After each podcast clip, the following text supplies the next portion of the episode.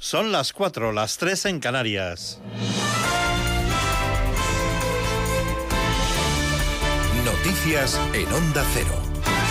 Hola, buenas noches. Comenzamos con una noticia de última hora que acaba de ocurrir, la muerte de una mujer de 52 años por arma de fuego.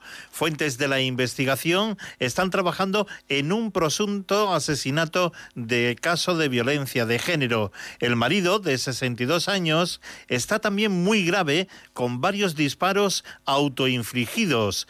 Esas mismas fuentes nos confirman que la pistola utilizada es del calibre 22 y es la misma arma, la del disparo de la mujer, las que también ha sufrido él autoinfligiéndose con esos disparos. Al lugar de los hechos ha sido en la calle oeste número 3 de Majada Honda, donde nos vamos en estos momentos para conocer la última hora con el portavoz de emergencias 112 de la Comunidad de Madrid, Luis Serrano.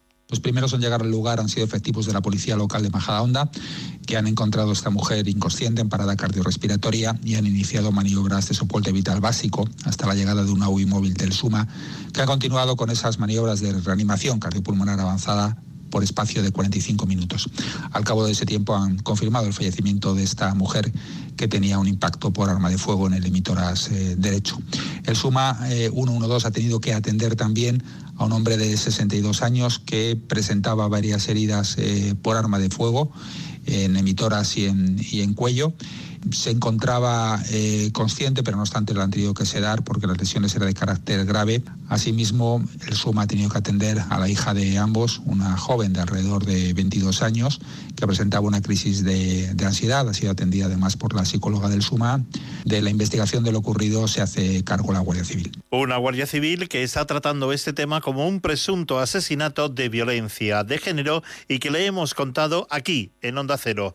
Cambiamos de asunto ya que Cataluña celebra este domingo nuevas elecciones al Parlamento, marcadas por la pandemia del coronavirus y por la fragmentación política, con hasta nueve candidaturas con posibilidades de conseguir representación parlamentaria. No hay un favorito claro. Otra novedad es que este año los candidatos no van a poder acudir a votar muy pronto. Onda Cero Barcelona, Marcos Díaz. Este año ninguno de los candidatos va a madrugar. La primera franja está reservada preferentemente a la gente más vulnerable. Por ello, todos lo harán a partir del mediodía. Salvador Illa lo hará en el municipio del que ha sido alcalde durante una década, la Roca del Per Aragonés votará en su localidad de residencia en Pineda de Mar y Alejandro Fernández del PP en Tarragona. La de la CUP, Dolors Sabaté en Badalona, ciudad que gobernó durante tres años, y el resto de candidatos lo hará en Barcelona. El de Ciudadanos, Carlos Carrizosa, Laura Borràs de Junts per Catalunya, Jessica Albiach de Los Comunes, el número uno de Vox, Ignacio Garriga, y la aspirante a la Generalitat por el PDCAT, Ángels Chacón. Habrá foto, todos lo harán presencialmente para demostrar que votar es seguro. Desde las 7 de la mañana tendrán información del desarrollo de estas elecciones en nuestros informativos, también en todos los boletines horarios y tendrán un especial desde las 8 de la tarde que va a presentar Carlos Alsina para conocer los resultados de estas elecciones. Y no olvidemos que este domingo, 14F, se celebra el Día de San Valentín, que por primera vez tendrá restricciones por la pandemia y no será igual que otros años. Jorge Infer. Las restricciones de la tercera ola van a impedir a muchas parejas que no viven juntas celebrar el día de hoy. Sin embargo, las videollamadas han provocado incluso que estas parejas hayan fortalecido sus vínculos y las conexiones de sus relaciones durante la pandemia. Así lo señala Sonia Cervantes, psicóloga especializada en gestión emocional y terapias de pareja, que nos cuenta además en Onda Cero por qué la llamada fatiga pandémica ha hecho que llevemos mal este tipo de acontecimientos. Los índices de madurez son importantes en todo esto. Y como vivíamos en una sociedad infantilizada y de recompensa inmediata, estamos llevando mal todos, todas estas fechas del calendario. ¿Por qué? Porque vivimos en un negacionismo, no el negacionismo que vemos de, los que no llevan mascarilla, no, del no querer aceptar del todo la realidad por lo dura que es, no podemos poner un tinte de semi-normalidad porque esto no nos hace tocar con los pies en el suelo. Y es lo que provoca es confusión y fatiga. Sin duda va a ser un San Valentín diferente en el que será la hora de valorar la ausencia para las parejas que no convivan, aunque eso sí, las cenas románticas no faltarán a su cita con las videollamadas. Para las parejas que sí lo hagan, tienen la suerte de poder celebrarlo enamorados que están siendo responsables. En casa. La psicóloga Sonia Cervantes aconseja aceptar esta situación sin llegar a resignarse y cambiar el concepto de distancia social por el de distancia física. Y en los deportes, la noticia de última hora con la que nos quedábamos en el anterior servicio informativo. Garbiñe Muguruza al final ha perdido su partido de octavos de final del Open de Australia ante la japonesa Naomi Osaka. Las noticias vuelven a las 5, cuando sean las 4 en Canarias y siempre en nuestra página ondacero.es. Síguenos por internet en ondacero.es.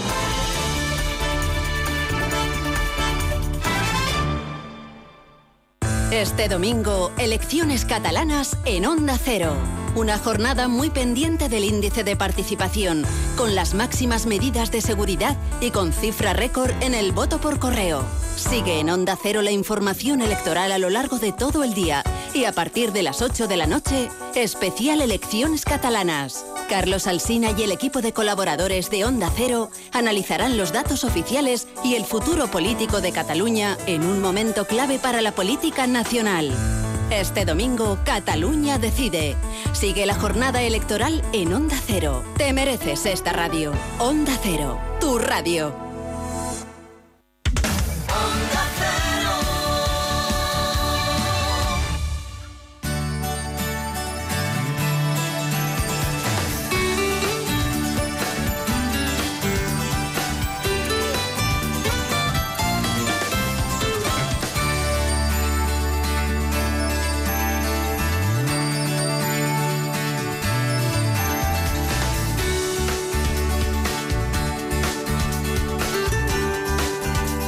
Buenas manos.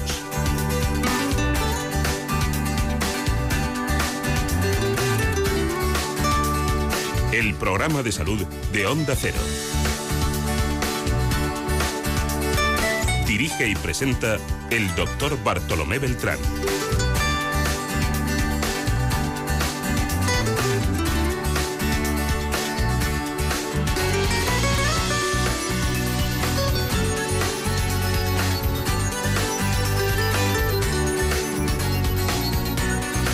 ¿Qué tal? Me alegro mucho de saludarles.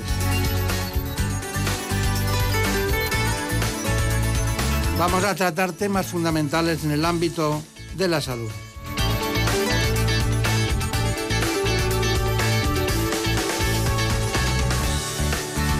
Porque más allá del COVID continúan las patologías en España, en muchos pacientes que incluso acuden menos al hospital y ponen en grave riesgo su vida.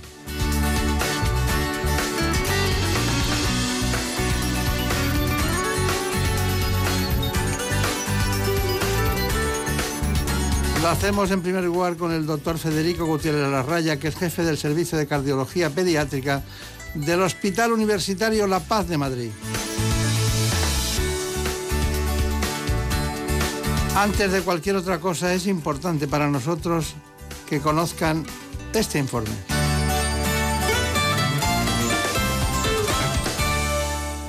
La cardiología pediátrica es una especialidad que se dedica al diagnóstico y tratamiento de las enfermedades del corazón en los niños, patologías que en la mayoría de ocasiones son congénitas. Se trata de anomalías de la anatomía normal del corazón que se producen cuando se forma este órgano. Estas cardiopatías se pueden diagnosticar durante el embarazo, aproximadamente en la semana 20 de gestación. Estos defectos cardíacos pueden requerir tratamiento quirúrgico intervencionista mediante cateterismo, y gracias a estas intervenciones se podrá realizar una vida prácticamente normal. Aunque se desconocen sus causas, en su origen están implicados factores genéticos, ambientales y en algunos casos síndromes genéticos o alteraciones cromosómicas. Además, los bebés prematuros tienen una propensión a tener estas cardiopatías, en especial las comunicaciones intraventriculares. Uno de los defectos del corazón más comunes en recién nacidos es el conocido como soplo, un sonido que hace el corazón cuando la sangre no está circulando bien en este órgano. Sin embargo, la mayoría de los soplos no son peligrosos y se curan por sí solos con el paso del tiempo. Hace mucho tiempo que no he estado en quirófano con el doctor Federico Pierre Larraya. Él está con nosotros hoy, nos acompaña, es el jefe de servicio de cardiología pediátrica del Hospital La Paz y del Hospital Ruber Internacional. El doctor Gutiérrez Larraya trabaja junto a otros 12 médicos 40 enfermeras y entre 12, más o menos 16, 12 residentes que atienden a 10.000 pacientes. He dicho 10.000 pacientes al año y realizan 400 eh, intervenciones. Bueno, eh, doctor Federico Gutiérrez Larraya, eh, es un placer estar con usted. Gracias. ¿Cómo estás? Y, pero sobre todo cuando sale de quirófano, los padres ponen otra cara, ¿no? Desde luego. Ponen cara al entrar y ponen cara al salir. al entrar muy, muy preocupados y al salir, ¿cómo ha ido, no? Ya me gustaría tener una cámara para ver cómo están mientras. Eso está bien. Bueno, hay eh, una serie de, elementos fundamentales en esto de la cardiología infantil. Me gustaría preguntarle temas que la gente desconoce. ¿no? ¿Qué es una comunicación interauricular? Bueno, esta es una de las enfermedades que más frecuentemente abordamos porque es un defecto que está entre las cuatro cavidades del corazón y dentro de esas cavidades falta una zona del tabique que separa, una estructura que separa las aurículas y causa problemas.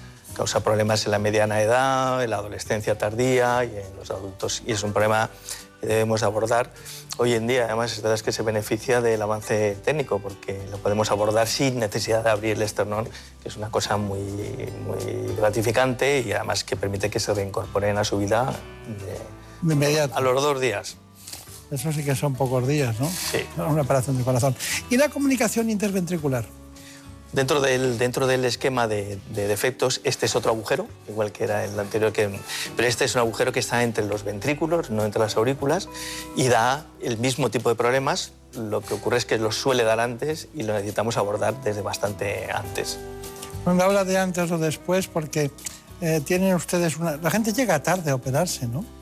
Hoy en día, la verdad es que he de decir que no, ¿eh? porque en España al menos. ¿no? Otra cosa son los países de, nuestro entorno, pero en España no, porque el diagnóstico prenatal está muy avanzado y entonces tenemos estas cardiopatías, la mayoría de ellas, salvo excepción, las tenemos diagnosticadas antes de nacer. Entonces ya hay un plan y un mapa para hacer eh, el tratamiento con, todos ellos. Bueno, eh, hay una, una cuestión y es que me interesa mucho la estenosis pulmonar. Eh, yo no he visto operar ninguna estenosis pulmonar. ¿Tienen ustedes muchas? Sí, sí, sí, es otra de las enfermedades frecuentes. Este, aquí el problema, en vez de ser de sobrecarga de sangre, es sobrecarga de presión, porque estenosis es el término para decir que hay un estrechamiento. Claro. Y es un estrechamiento de la válvula pulmonar y es un problema bastante frecuente. Además, esto los vemos también desde antes de nacer, ¿eh? Y los abordamos a veces antes de nacer, que nos gusta poco en esta, en esta enfermedad, y muy frecuentemente en el periodo de recién nacido y la estenosis aórtica, porque claro, cuando hablamos de la aorta estamos hablando de palabras mayores, ¿no? Si aquello está estrechado, no hay circulación, ¿no? Sí, sí, efectivamente, la estenosis aórtica es un, es un problema de envergadura, porque es, es, la válvula que va a separar la circulación sistémica, ¿no? la, que conocemos después eh, como la que todo el mundo habla de ella. ¿no? Y esta es una válvula peligrosa. Y esta también es un problema eh, muchas veces dentro del vientre de la madre, o sea que no es algo que no diagnostiquemos antes de nacer y que nos plantea enormes problemas de terapéuticos y muchas veces éticos también antes de nacer. Hay una expresión que usted le llama el ductus persistente, sí.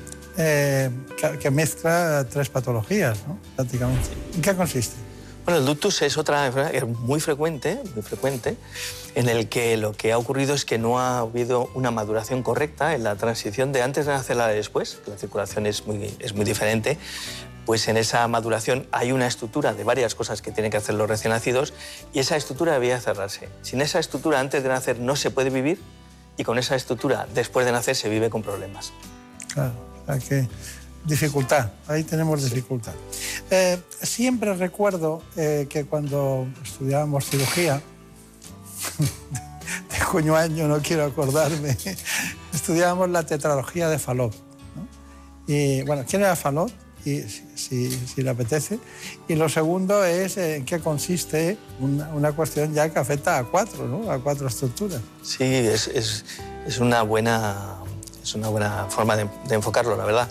Es una enfermedad también no, no es muy rara, no es muy rara, también la diagnosticamos desde antes de nacer y que necesita una solución porque tiene varios problemas. El principal es que tiene un agujero en un sitio en el que debía haber una zona de soporte y lo que estaba encima de ello, que es la aorta, encima de ese agujero, se ha desplazado y al desplazarse comprime otras estructuras que hay al lado y hace que el ventrículo tenga que desarrollar su fuerza para intentar vencerlo. O sea que al final sí que tenemos cuatro problemas. Y es una enfermedad, digamos, muy importante, muy icónica en el mundo de la cardiología, muy importante para nosotros porque es de las primeras que se abordaron y además con una historia bastante dramática. Incluso hay películas alrededor de, cómo, porque una de las personas que más contribuyó a tratar esta enfermedad era una persona que nunca alcanzó el grado de médico por ser de color en Estados Unidos. ¿Qué cosas me cuentan? ¿Qué cosas me cuentan?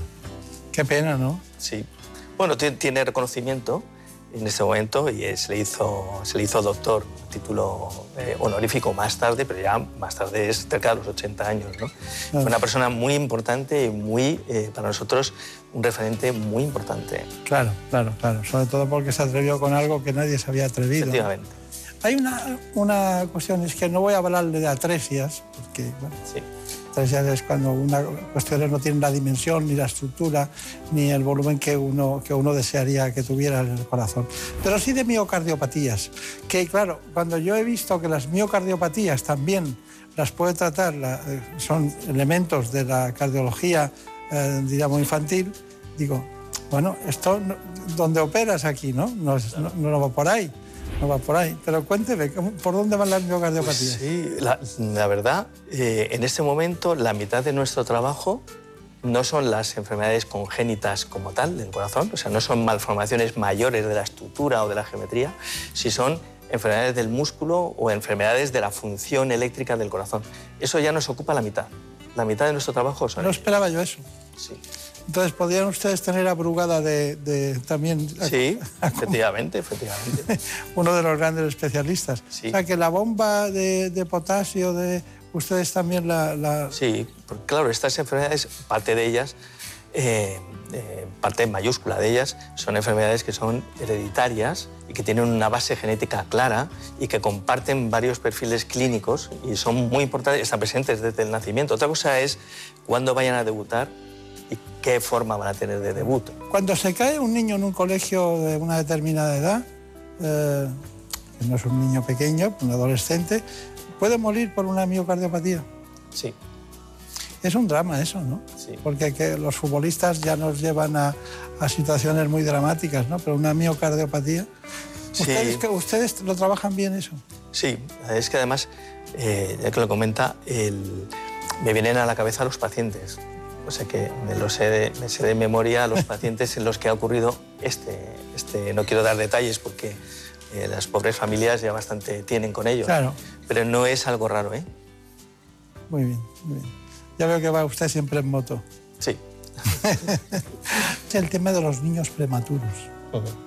Claro, dijimos a Javier Sá, tienes que ver al doctor Gutiérrez, Gutiérrez La Raya, y, ver a ver qué, cuáles son las intervenciones. Bueno, una comunicación concretamente era interventricular con usted. Y estamos hablando en realidad de niños prematuros, en este caso. ¿Siempre? No, pero no son la mayoría de nuestros pacientes, pero es un grupo muy importante porque nacer antes es un hándicap en todos los eh, aspectos. En todos los aspectos, sí. Claro y uno es en el de la maduración del aparato cardiovascular. Entonces es frecuente que se dejen cosas que no maduran adecuadamente. ¿no? Y luego es un grupo en el que además mm, la incidencia de por sí, ya no por maduración, sino de incidencia, de presencia de cardiopatías es mayor.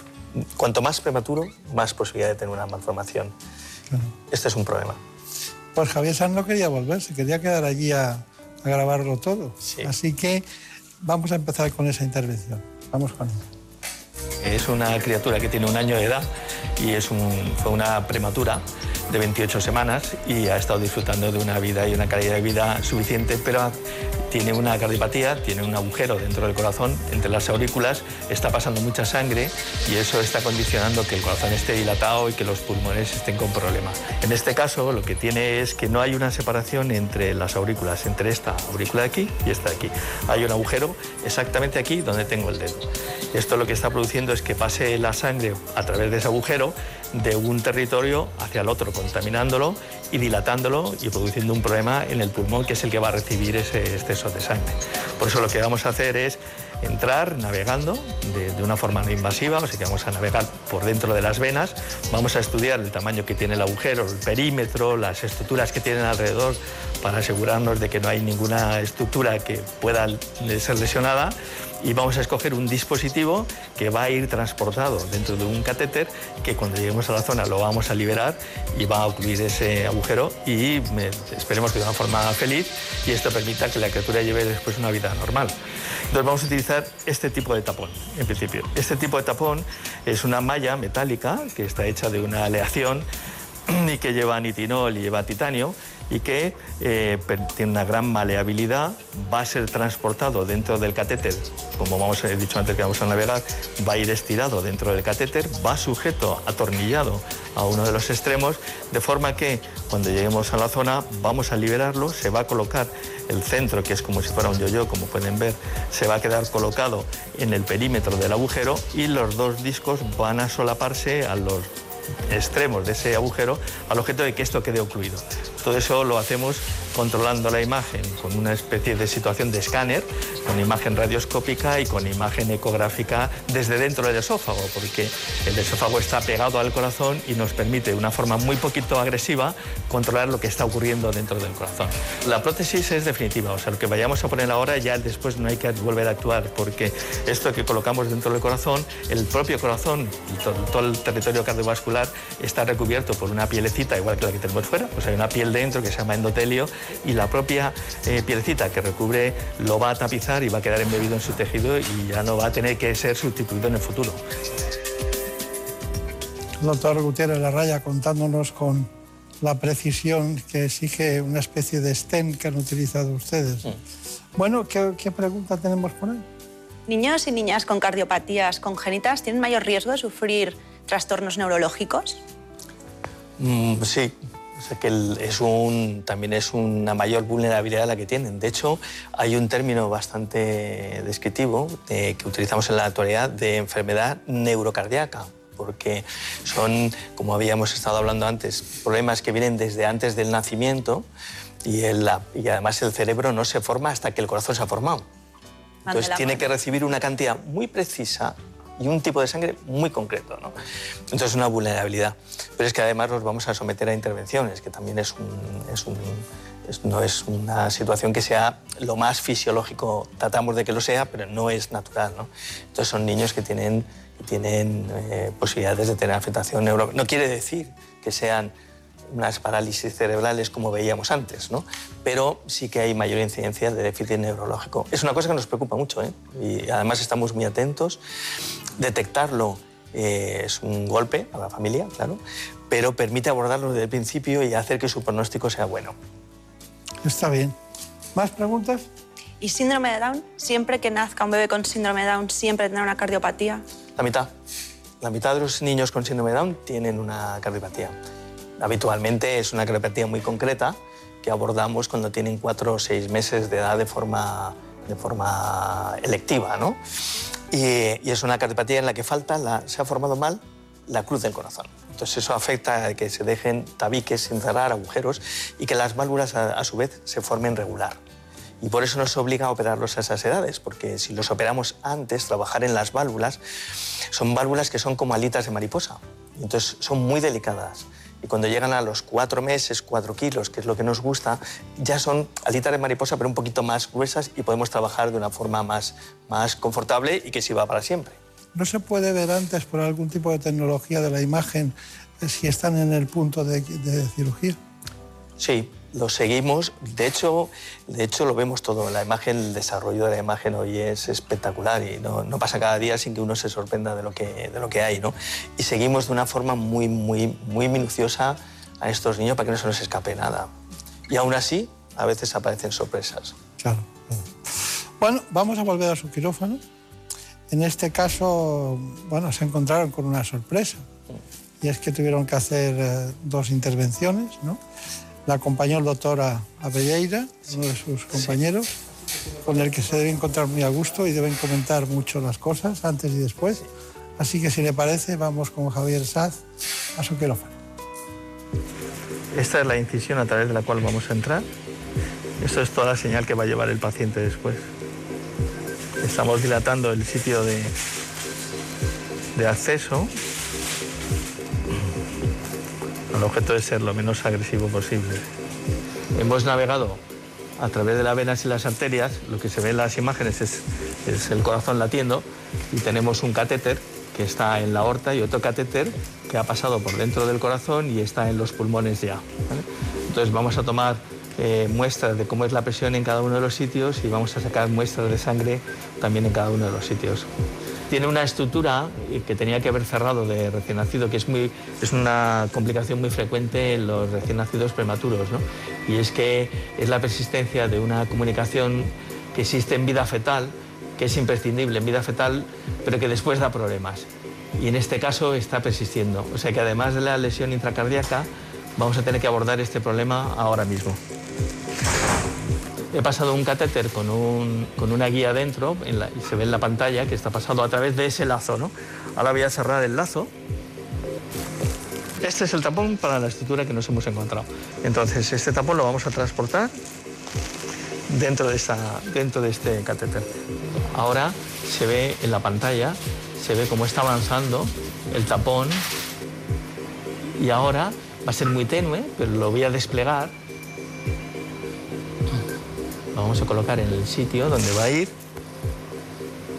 y vamos a hacer una, una prueba de control a dónde estamos. ¿Listo? Bien, esto ahora, ese, ese efecto tapón va a hacer que se cubra con las propias células y dejará de pasar ese poquito de sangre que todavía queda. Así que ahora nos vamos a la otra parte. Eso es la aurícula de un lado, la aurícula derecha, la del otro, exacto, y en medio tiene parte de ese agujero. Ese agujero que estamos viendo ahí, visto en el espacio, no en un solo plano, son múltiples agujeros.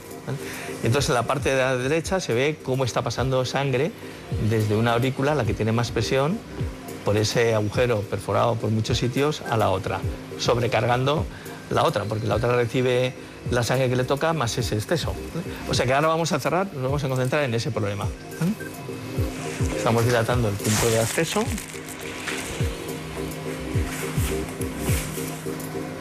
Tengo el camino hecho hasta el corazón. Entonces ahora transportamos el tapón, que ya lo tenemos ahí metido.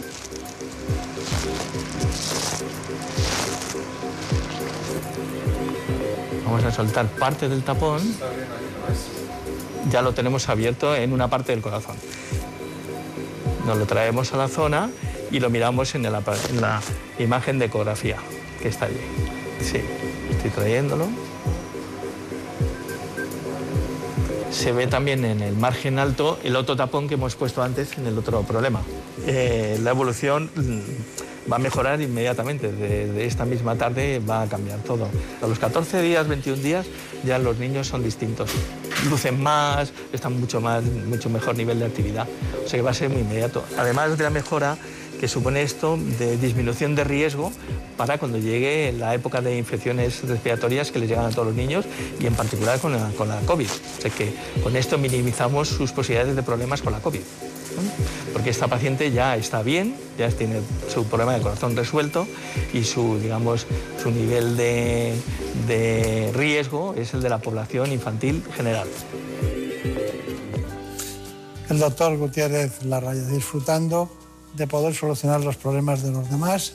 Y en este caso, ¿cuál fue el posoperatorio? ¿Cómo ha sido? Fenomenal. Un kilo desde que eh, el, el, el, peso es un índice también, ¿no? Sí, porque estos pacientes tienen, están por la sobrecarga que tienen, es una situación parecida a como que estuvieran haciendo ejercicio permanente, ¿no?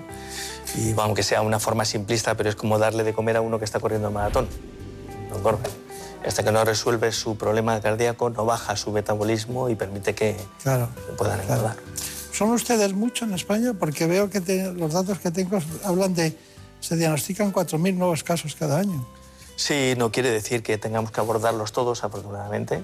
Hombre, claro, no todos son quirúrgicos, claro. Son una, son una minoría dentro de eso, pero sí, sí, tenemos una asociación, además, tenemos una sociedad, se llama Sociedad Española de Cardiología Pediátrica y Cardiopatías Congénitas, porque claro, todos estos niños los vemos antes de nacer de fetos, continuamos con ellos y siguen en adultos. Claro, claro, claro, claro. Tengo pacientes que son, que son médicos ya. Pacientes míos. A mí me ha hecho mucha ilusión lo que ha hecho la doctora Vilaboa. Dice, estos, es, hablaba de la salud bucodental, dice, con estos dientes podemos llegar a la esperanza de vida de los 100 años. digo, nosotros dos operando 100 años, eso puede ser terrible, ¿no? Pero bueno, médicos. Luego, luego, ¿qué serán? Serán geriatras, ¿no? Sí, claro. El día de mañana. ¿Cuál es su conclusión, brevemente?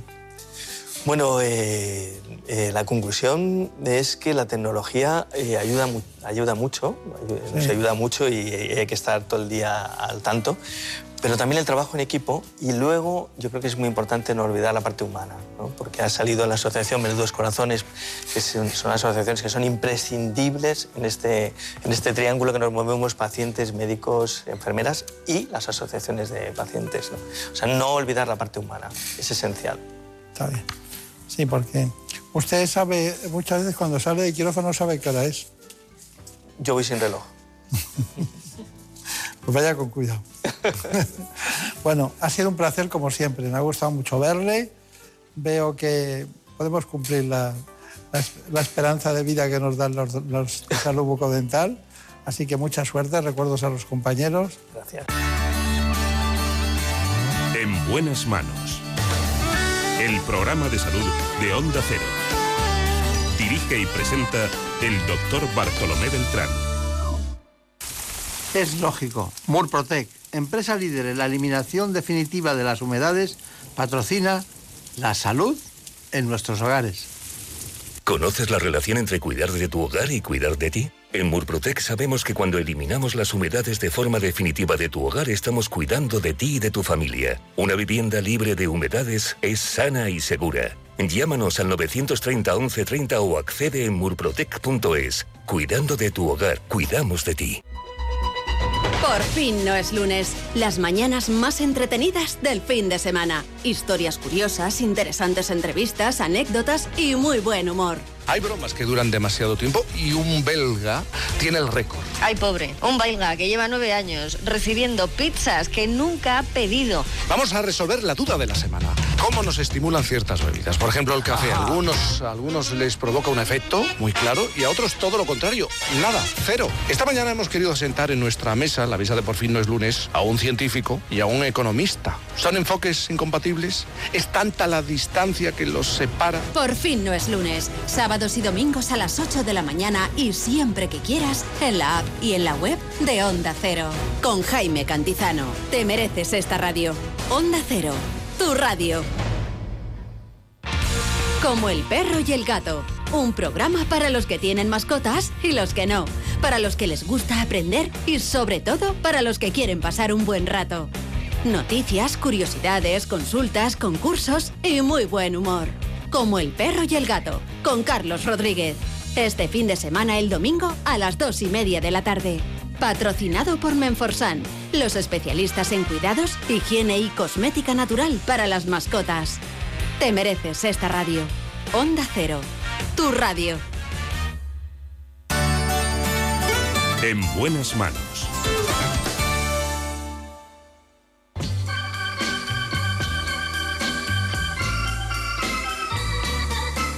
That's life. That's life. That's what all the people say. You're riding high in April, shot down in May. But I know I'm gonna change that tune. When I'm back on top, back on top in June. I said that's life. As funny as it may seem, some people get their kicks stomping on a dream. But I don't let it, let it get me down. Cause this fine old world, it keeps spinning around.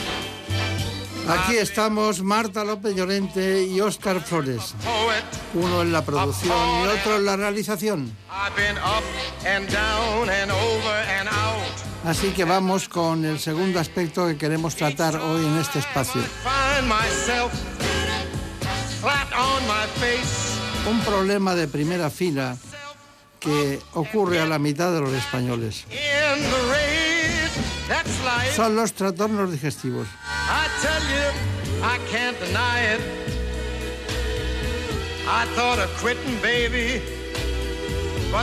Me refiero en este caso a un especialista que los trata cada día en el Grupo Hospital de Madrid. Se trata de la jefa del servicio de la unidad de aparato digestivo, la doctora Susana Prados. I've been a puppet, a pauper, a pirate, a poet, En ella confiamos para que nos cuente todo lo que queremos saber sobre este tema, pero antes les propongo este informe.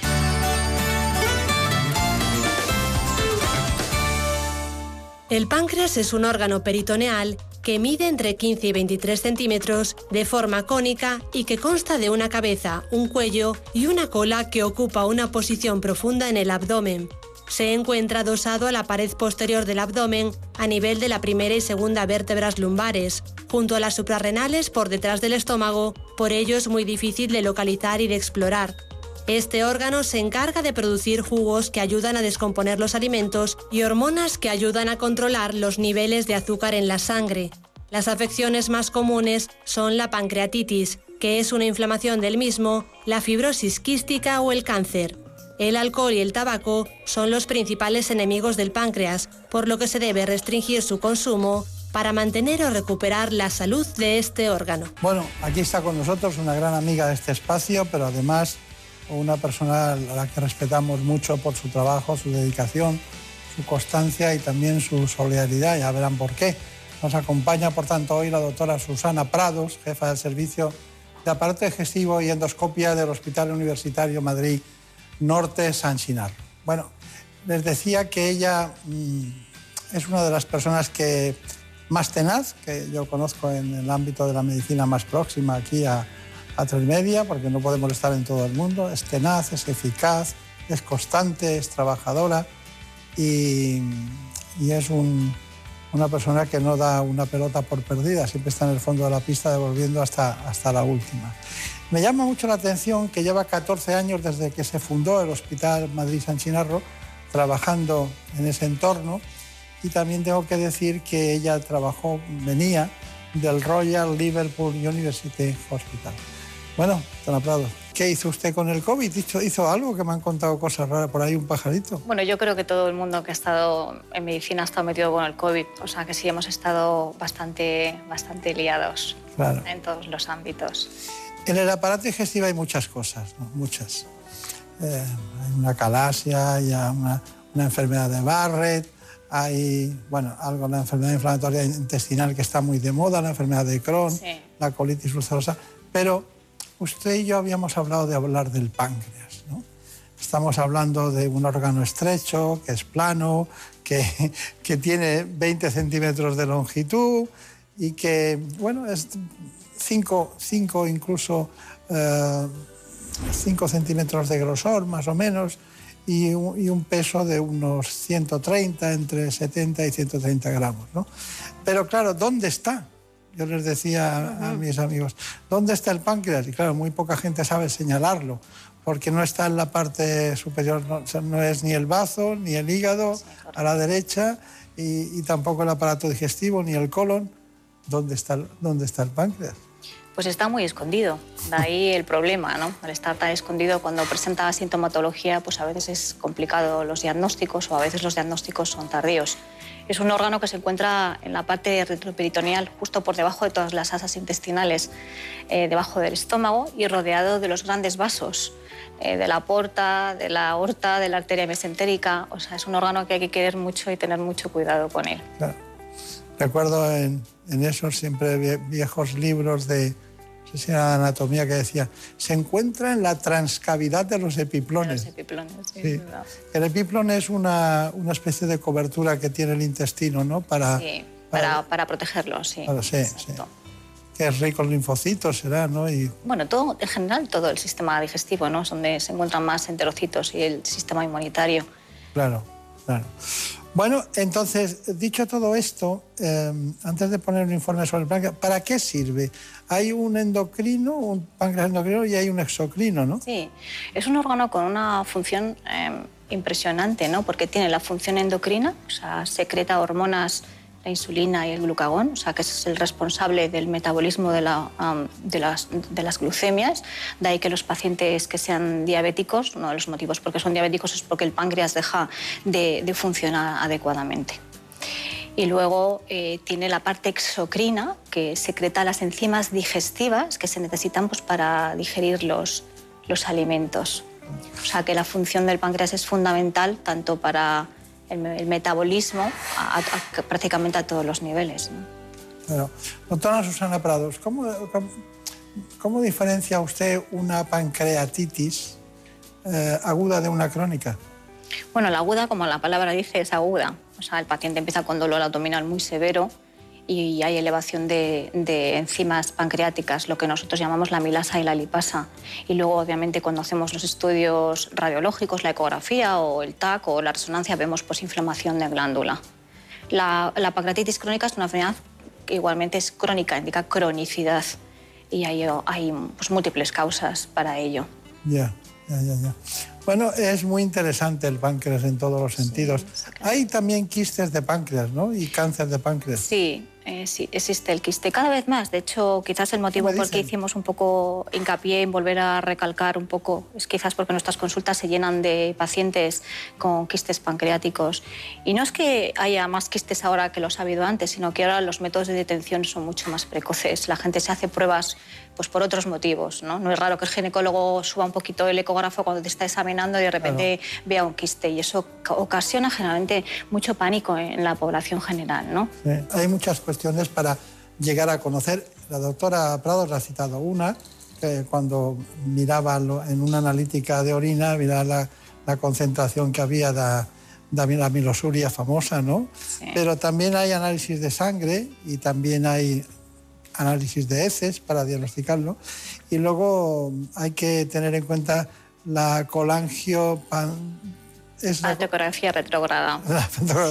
que a usted le gusta mucho. Sí, sí, la hacemos, claro. Esa es la parte un poco terapéutica de, ¿no? de entrar en páncreas y en, y en vías biliares. Claro, que es endoscópica. endoscópica, sí. Sí. Bueno, eh, pregunta de Marina Turia. Pues ahora cuando llegamos a cierta edad nos hacen un, un test de, de si A hay... cierta edad. A cierta edad nos hacen Vaya. un test de si hay sangre en las heces. Y es un cribado poblacional a niveles generales para el cáncer de colon. ¿Existe una prueba similar para el páncreas? No existe, desafortunadamente no. Es decir, la, la incidencia del cáncer colónico es muchísimo mayor que la del cáncer pancreático. Por eso realmente no existen herramientas de cribado. Lo que tú estás hablando es una herramienta de cribados. Lo que hace es identificar pues, eh, sangre, que lo que indica que haya algún problema con ese sistema, con ese colon y, y obviamente la posibilidad de un cáncer de colon. El páncreas eh, no existe una herramienta per se, no hay los marcadores que mucha gente habla de marcadores tumorales pancreáticos no valen realmente para diagnóstico, son más para seguimiento. Pero sí que hacemos hincapié en que aquellos pacientes que tienen historia familiar de cáncer de páncreas o determinadas patologías oncológicas eh, o bien quistes de páncreas, esos pacientes deben de ser seguidos en unidades especializadas de una manera distinta. O sea, por lo menos coger ese grupo que tiene más riesgo de a largo plazo desarrollar cáncer pancreático. ¿Está aumentando el cáncer de páncreas? Sí, sí, sí.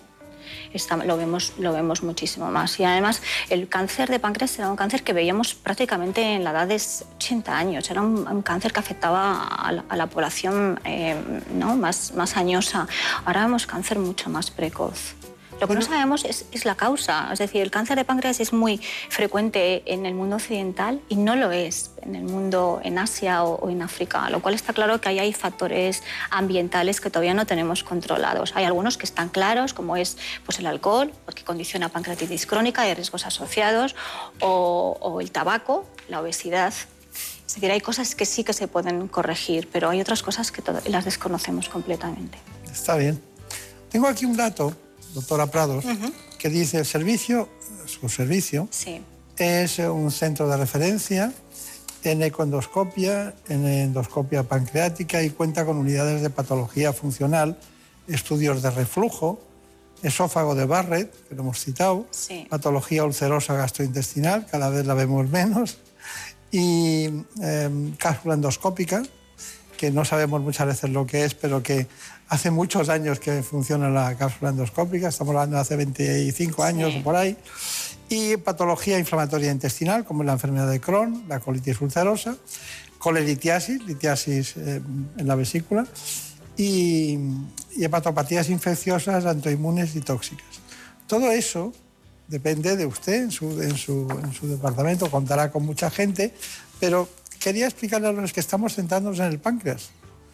Y, y, por eso quería preguntarle, la endoscopia profunda se utiliza precisamente en el páncreas, ¿no?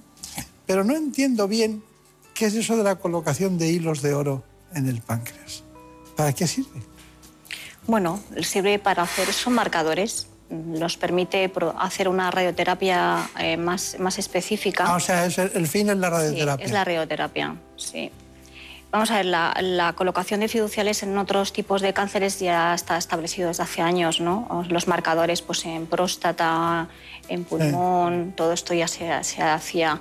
Lo que pasa es que, claro, el páncreas era un sitio tan difícil de localizar y luego no estaba tampoco diseñado lo que son los hilos de oros específicos, ¿no? O sea, que, que ahora ya tenemos esa posibilidad y hacer radioterapia, que luego sé que lo van a explicar fenomenal, ¿no? Claro, la, radioterapia... mucho los costó. Estaba la doctora Tabernero también. Sí, sí, sí. Mi doctora Tabernero es mi compañera ahí de faenas. Así que estamos ahí. ¿Toman café juntas también? No, no tomamos mucho café que no nos da tiempo. Pero sí. ¿El café es bueno o malo para el páncreas? Pues hubo en su tiempo una cosa que salió, ¿no? Decía que si el café incrementaba, ¿no? Incrementaba el riesgo de, cáncer pancreático. Yo creo que no, yo creo que no. Eso no está realmente... Eh, al igual que el alcohol. Debían ser los de las otras bebidas que financiaron eso, ¿no? Sí, no lo sé. A lo mejor los británicos, ¿no? Que le tomaban té y decían... Pero es la bebida más, lo que más se toma en el mundo es el café. Es el café, sí. está claro.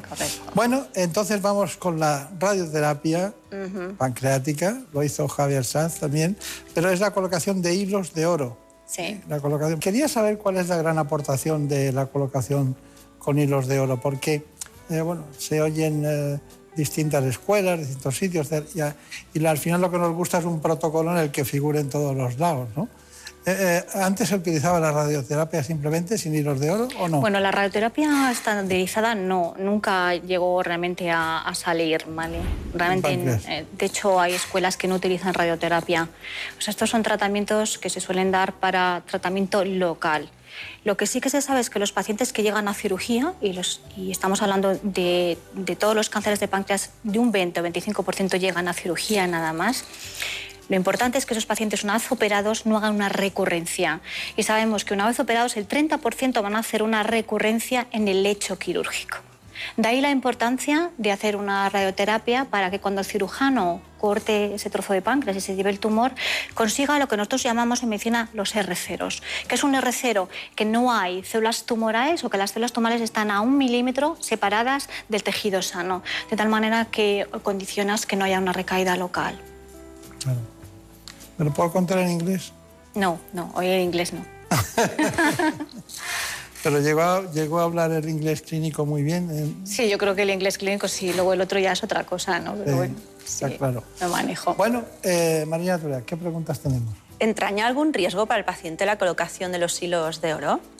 No, la verdad es que no hemos tenido. O sea, nosotros hemos publicado la primera serie en España con bastante número, por encima de 100, y no hemos tenido. Tuvimos un caso nada más. Que claro, todo lo que se te complique después de los 30 días de hacer una técnica es culpa tuya. O sea, esa es la realidad, ¿no? Lo cual sí nos la atribuimos a nosotros. Pero es una técnica muy segura.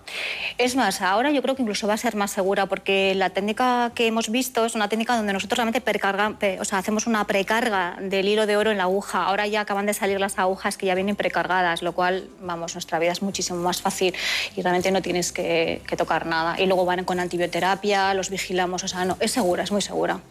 Bueno, eh, ¿más preguntas?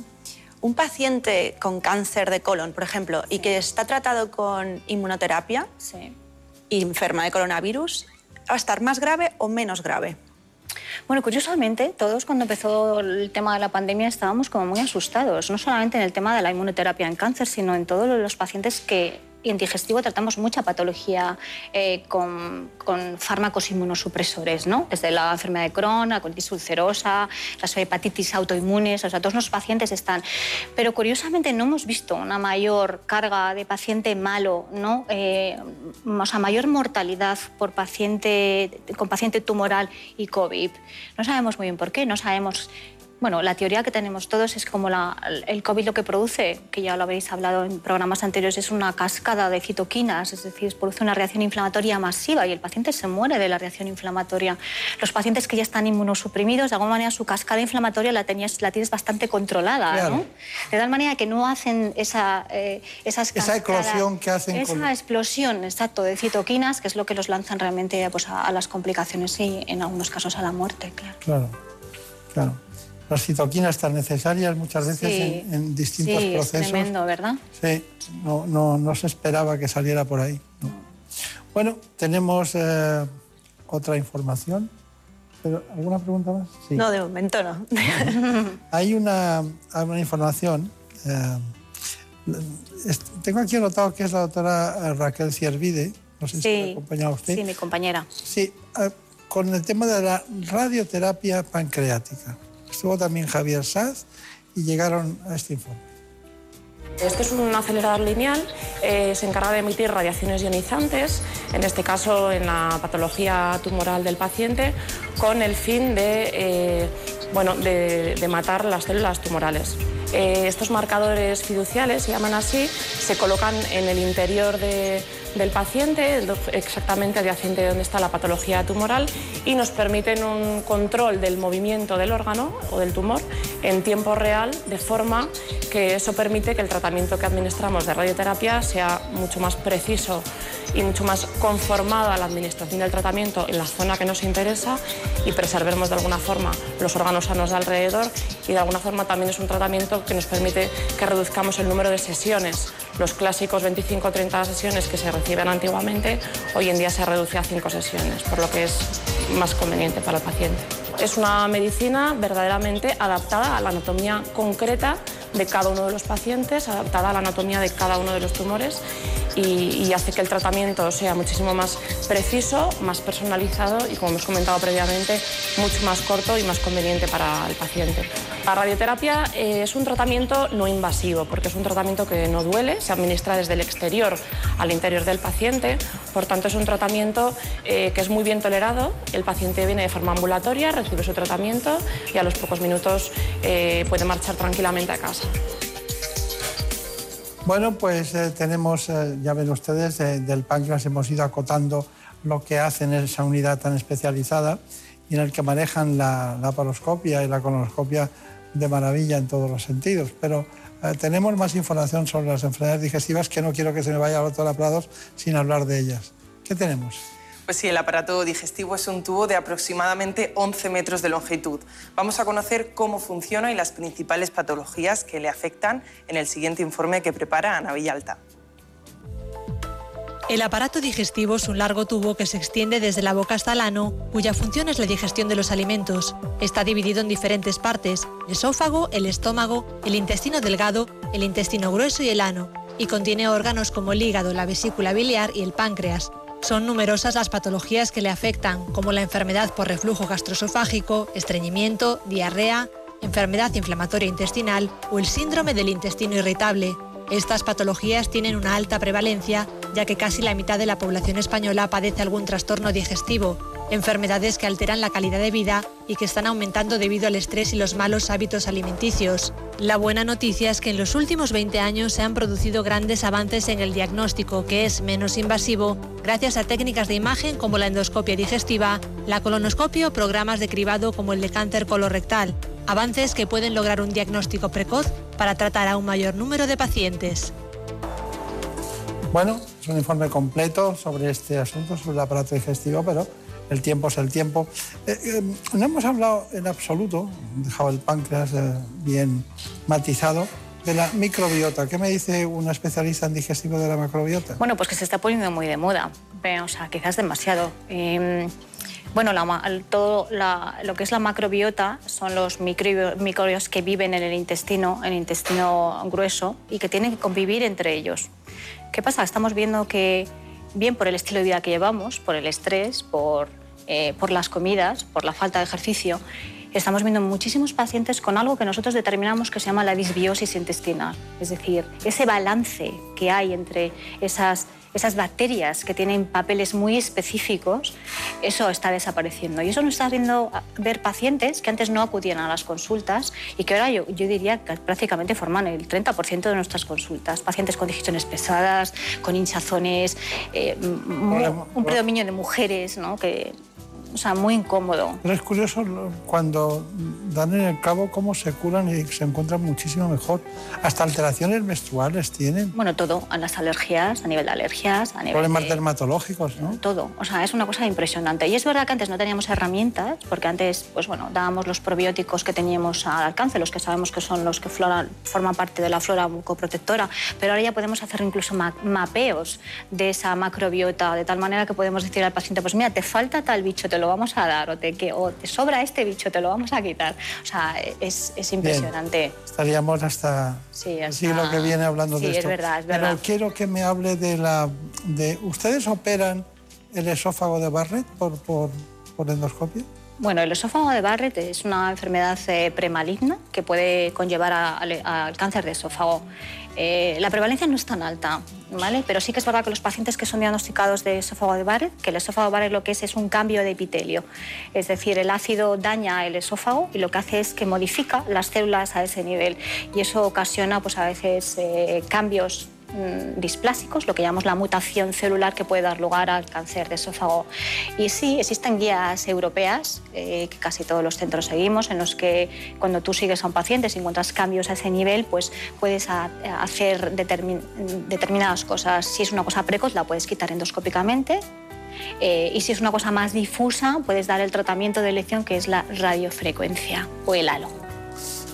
¿Cómo le apetecía hablar de la radiofrecuencia como indicación? ¿no? Bueno, sí, está, interesante también. Sí, es muy interesante porque no, no se había manejado. ¿Desde cuándo empiezan a manejar la radiofrecuencia? Bueno, la radiofrecuencia lleva mucho tiempo, pero que se haya establecido, pero que se haya establecido realmente en Barrett, incluso con displasia de bajo grado, esto salió en las guías del 2017. estamos hace mucho También Se, se está utilizando en, en varices y en otros tipos de patologías. Bueno, en todos los cánceres hepáticos también, sí, tiene mucha utilidad. Claro, es que usted En páncreas también, en páncreas también. colon. Dígame, eh, estamos intentando hacer un screening, una determinación para que socialmente usted es la responsable de, de la Comunidad de Madrid, ¿qué, son las cosas imprescindibles para detectar cáncer de colon? Bueno, primero, decir que el cáncer de colon afecta igual a hombres y mujeres. Yo tengo muchísima gente en la consulta que me dice, no, pero si el cáncer de colon no afecta a mujeres, que me dan ganas de estrangularlas, es exactamente el mismo. ¿no? El cribado está ahí, es decir, tenemos la suerte de vivir en un país que ofrece cribado, lo cual cuando la gente reciba en su casa de sus centros de salud el, kit para hacerse un cribado, que digan que no, que digan, a mí no me pasa nada, yo no me hago esto, por favor que se lo hagan. Son patologías que hoy en día podemos tratar. El cáncer precoz se cura, lo cual cada vez que vemos un cáncer avanzado decimos, por Dios, o sea, es que esto no debería estar ocurriendo. Una de las pocas herramientas que realmente ha demostrado que realmente previene el cáncer de colon en los cribados. Bueno, igual que la mama, claro. Está bien. Bueno, no le pido conclusiones porque estaríamos aquí mucho tiempo hablando de todas ellas, pero en este final de programa, eh, doctora Susana Prados, diremos que es gastroenterólogo, hepatóloga, y especialista en endoscopia digestiva y es la jefa de aparato digestivo del Hospital Madrid San Cirarro. Que tenga mucha suerte. Muchas Recuerdo a sus compañeras y gracias por venir. Sé que no tiene tiempo. No, gracias por la invitación, es todo un placer. No, de verdad, de verdad. Bueno, goodbye. Goodbye, goodbye. All the best. All the best to you as well. Thank you. En buenas manos. El programa de salud de Onda Cero. Loom bop bop to the boot on root to the boot on root to the boot on root to the boot on root to the boot on root oh wop bop loom bop bop bop bop I got a girl named Sue. She knows just what to do. Es una voluntad de esta casa tenerles permanentemente informados. Eso se hace con un grupo de compañeros que son los servicios informativos, así que les dejo con ellos para que conozcan la última hora en España y en el mundo.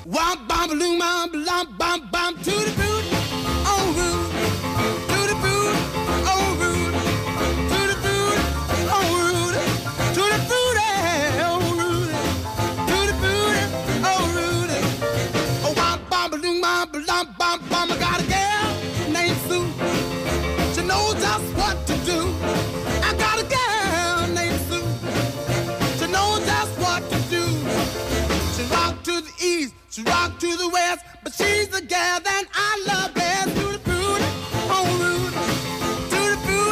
oh oh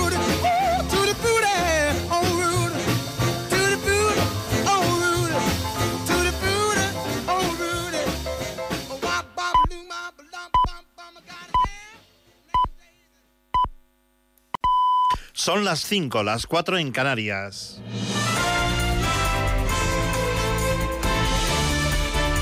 En Onda Cero. Hola, buenas noches. Conocemos más datos de la noticia que le venimos contando desde las 4 de la madrugada. Un presunto caso de violencia de género. Una mujer de 52 años ha muerto al recibir un disparo por arma de fuego. El marido, de 64, está grave, con varios disparos autoinfligidos. Según ha podido saber Onda Cero, el arma utilizada es del calibre 22 y el hombre se atrincheró en el domicilio cuando llegaron los agentes. Ha ocurrido en la calle Oeste, en el número 3 de Majadahonda, en Madrid. Cristino del Campo es el jefe superior del Suma 112. A nuestra llegada hemos encontrado una paciente de 52 años en situación de parada cardiorrespiratoria afectada por eh, diversas heridas de ar por arma de fuego.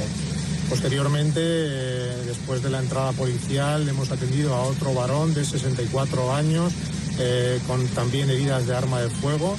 El resultado de la intervención ha sido que la mujer finalmente ha fallecido en el lugar y el paciente varón ha sido trasladado al hospital Puerta de Hierro en situación grave. Una joven de 22 años que ha presenciado todo lo ocurrido ha tenido que ser atendida por los psicólogos del Suma 112. Y cambiamos de asunto. Más de 5 millones y medio de catalanes están llamados a votar en las elecciones que se van a celebrar en el día de hoy. El conseller de Relaciones Interinstitucionales, Bernat Solé, ha asegurado que en la totalidad de los colegios electorales se podrán constituir las mesas y ha facilitado detalles del dispositivo de seguridad. Es un dispositivo de seguridad extraordinario, dada la complejidad de celebrar unas elecciones en plena pandemia.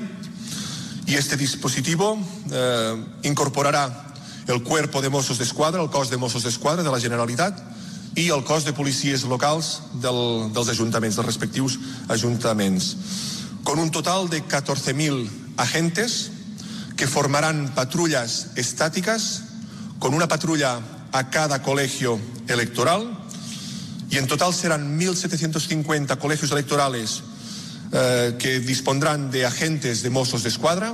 Desde las 7 de la mañana tendrán la información puntual del desarrollo de estas elecciones en los informativos, en todos los boletines horarios y con un especial informativo desde las 8 de la tarde que va a presentar Carlos Alsina para conocer todos los resultados de estas elecciones. Cambiamos de asunto y nos vamos a una noche que ha sido muy larga en Linares, en Jaén, con graves incidentes. La Dirección General de la Policía ha abierto un expediente disciplinario a los dos agentes detenidos por agredir a un hombre y a su hija de 14 años en la terraza de un bar de esta localidad jiennense. Los agentes estaban de paisano. Hay un total de 13 personas detenidas, dos de ellas menores de edad, y 19 policías heridos por estos altercados de esta madrugada, con quema de contenedores y mucha tensión en las calles. Hemos visto varias cargas policiales.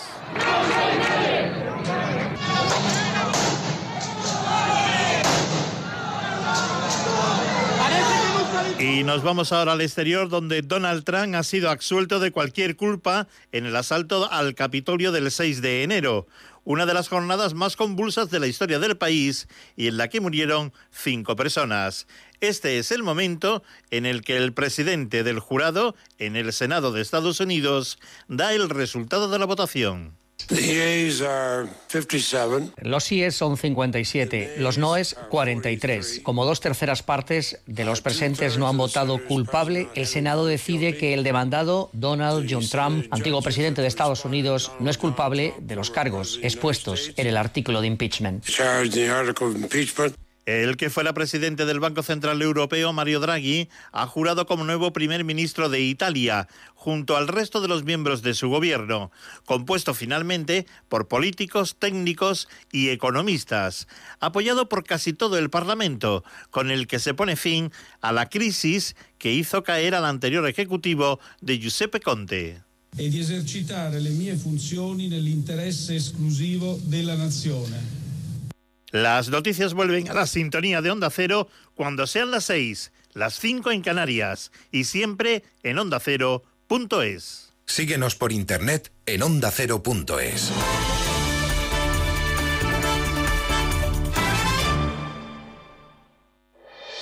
Este domingo desde las 3 de la tarde, la liga te espera en Radio Estadio. Los enamorados del fútbol tienen una cita clásica. Real Madrid-Valencia. Los detalles del Getafe Real Sociedad y Levante Osasuna y los encuentros de Segunda División. Y para los amantes del baloncesto, la final de la Copa del Rey. Este domingo desde las 3 de la tarde, Radio Estadio, con Antonio Esteba y Javier Ruiz Taboada. Emoción, análisis y buen humor. Yo la pasta de Piani se la daría a Messi para redondear los 600 kilos. Hombre, Bernardo, a ver si va a poder tú faltar a Borja y no le puedo faltar yo a Piani. Vamos. ¿Y qué te pasa hoy con el dinero? Toda la tarde. Uy, si fuera hoy, Bernardo. Escucha, que estoy muy falto, Bernardo. que Estoy muy fuera falto. Bernardo Eso es una hoy- felicidad, lo dice todo el mundo. Te mereces esta radio.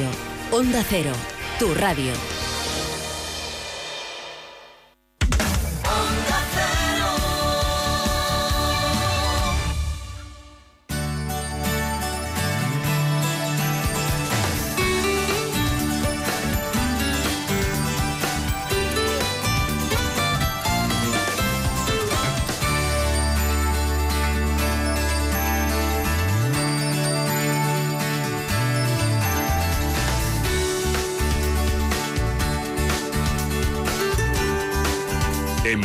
Manos.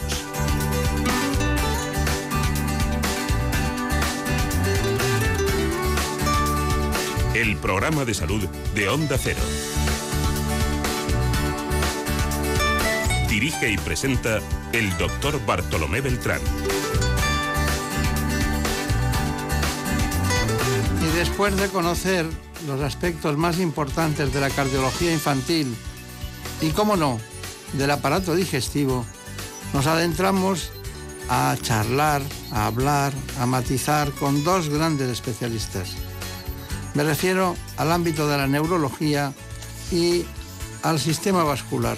Lo hacemos con el primero, con el doctor Obeso, en el campo de la neurología.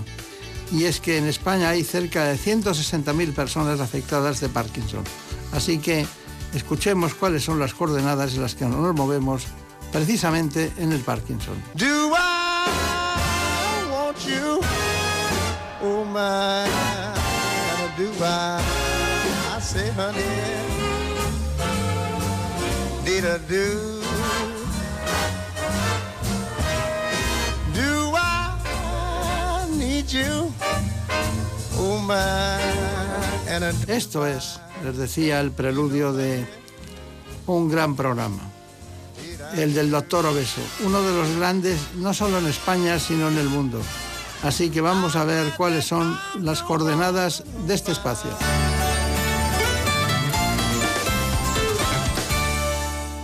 La enfermedad de Parkinson es un trastorno neurodegenerativo e invalidante que afecta a la parte del sistema nervioso central responsable del movimiento y del equilibrio.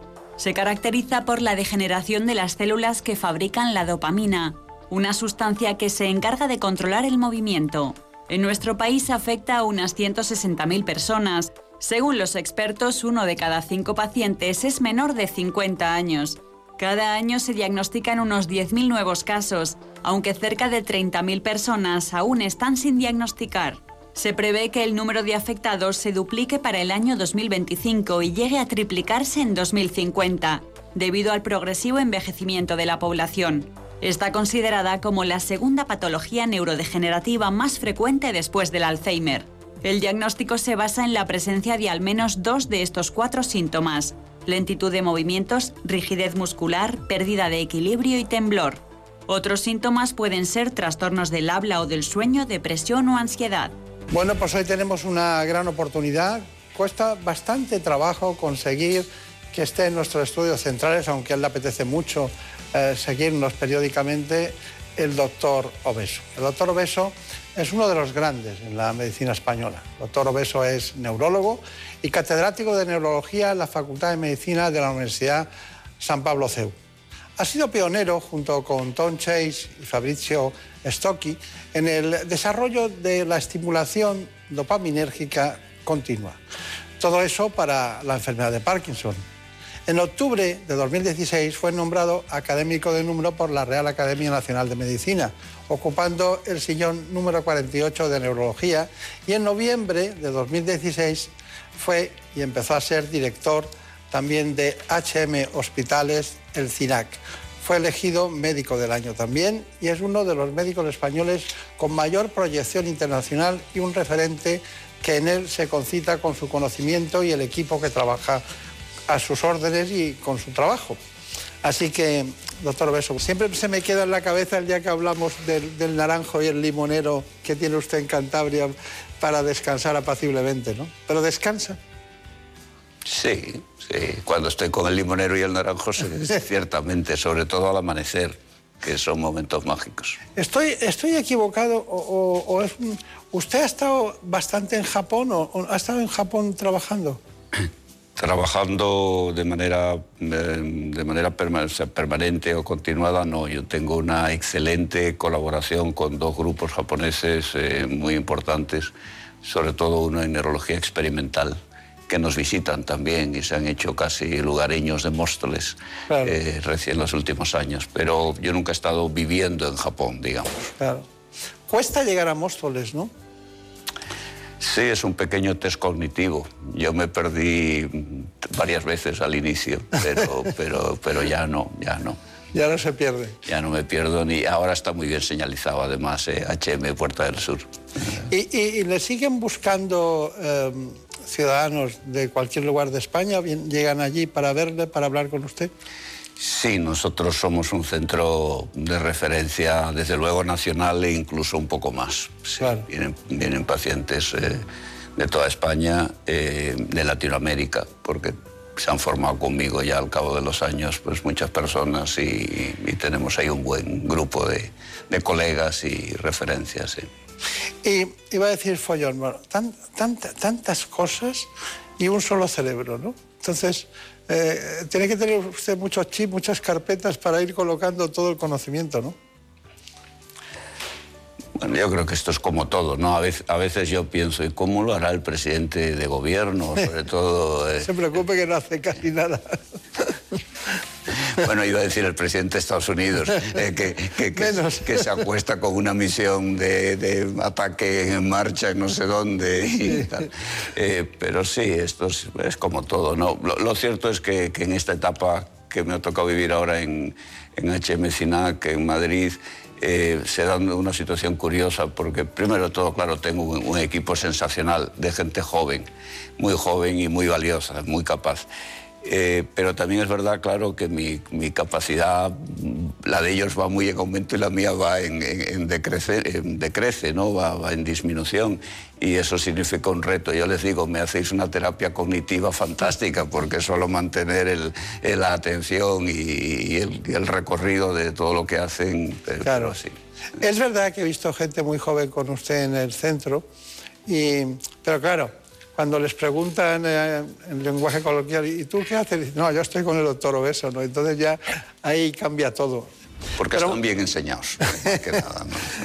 Hay una cosa, yo le voy a decir una, palabra y usted me dice algo. Vamos a hablar de Parkinson hoy.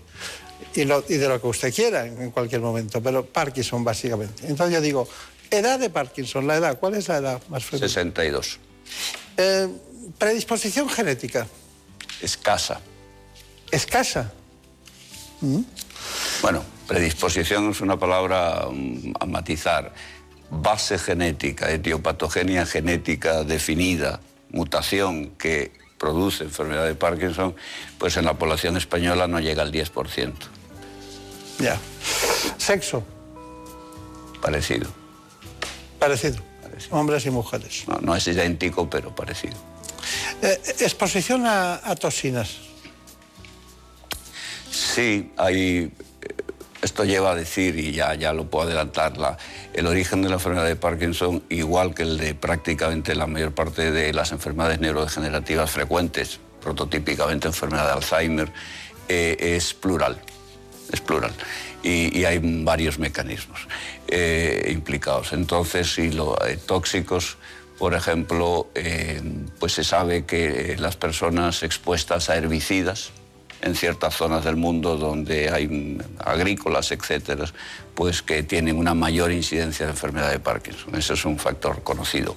Lo que pasa es que lo que hace es aumentar la probabilidad, no es que establezca una relación causa-efecto directa. Por tanto, son factores que juegan un papel. eh, antes, eh, en las zonas rurales, beber agua de pozo pues el, agua de pozo se asociaba también con una mayor incidencia de enfermedad de Parkinson. Pero claro, no es que la aumente 10 veces, que la aumenta de, de 1 como en general, pues 1,4, 1,2, 1,1. Claro, claro. ¿Usted qué sensación tiene? ¿Usted tiene alguna sensación de que este caso lo vamos a curar, este caso lo vamos a alentecer, este caso va a tener mejor calidad de vida? ¿Cómo, a- a- a- al final, ¿cuáles son, qué objetivos consigue? Porque hay veces que da la impresión de que no, que no se avanza, nada. No, no, no, este es un mensaje para casa. Eh, eh, la enfermedad de Parkinson ha cambiado de manera notable, esto de que no se avanza. Otra cosa es que se cure, eh, pero es que curar, curar, ya me gustaría saber, yo aquí, todos los programas que se hacen, quién sale diciendo he curado, vamos, hemos curado eh, tal enfermedad. Eh, la medicina cura poco en general. Las enfermedades neurodegenerativas son muy complejas porque tratan con el sistema nervioso y tienen un mecanismos muy complicados como el cáncer. Entonces, curar, curar, pues no. Pero la enfermedad de Parkinson, cuando yo empecé a dedicarme a trastornos del movimiento y enfermedad de Parkinson, pongamos el año 80, que es cuando me fui a Londres, sea que han pasado exactamente 40 años, eh, mm, la- el tipo de paciente con los que entonces luchábamos y que cuando hicimos lo de la estimulación dopaminérgica continua en Pamplona, eh, con los que luchábamos, esos pacientes ya no se ven. Si aparece alguno raramente, mis fellows y residentes etcétera creen que tiene otra enfermedad, porque la enfermedad de Parkinson ya no es así. O sea, que, que- que hemos cambiado notablemente. Lo que pasa es que, claro, y este es un dato muy importante, como se ha conseguido aumentar mucho la esperanza de vida de los pacientes con enfermedad de Parkinson, porque ya no ocurre lo que la película Despertares, por ejemplo, relataba muy bien, pues eh, ahora se envejece con enfermedad de Parkinson. Y esa es una situación nueva. Claro. Cómo se envejece eh, a la vez que se tiene un proceso neurodegenerativo en marcha. Y eso genera una situación nueva, de manera que, que- que se- de hecho se desdibuja por completo el fenotipo, la, la- la- la- las características clínicas típicas de la enfermedad de Parkinson se van desdibujando. Si la persona que lleva 25 o 30 años con enfermedad de Parkinson y que ahora tiene 78 en lugar de 58, pues tiene un cuadro clínico muy diferente al, al que describió Parkinson o Charcot hace más de hace Claro. dos siglos. ¿no? Claro, claro. Bueno, luego voy, luego voy a ir un poquito por usted, porque claro, eh, eh, luego se lo pregunto, pero ahora se lo dejo en el aire, nada más. Si no existiera la dopamina, mm, iríamos peor. Claro, indudablemente, indudablemente. O sea, que ustedes siguen trabajando en ese mundo. La, levodopa eh, es, ha sido la revolución eh, en, la, neurología. Eh, ha cambiado pues, lo de despertares, ha cambiado que las personas estuvieran inmóviles y se murieran de neumonía eh, 10 o 15 años antes de lo que les tocaba por situación de vida, a que las personas pues, vivan. Ahora, otra cosa es cómo se llega a viejo con enfermedad de Parkinson. Eso no está resuelto, pero no, claro, eso ha sido un cambio notable. Claro, claro. ¿Cómo debuta una enfermedad de Parkinson? De repente alguien eh, está en su casa y, dice, voy al neurólogo, ¿es porque tiene temblores? Eh, Bueno, generalmente el, el inicio es más bien insidioso, más que así abrupto. Eso no es frecuente. Hay casos, pero no es frecuente.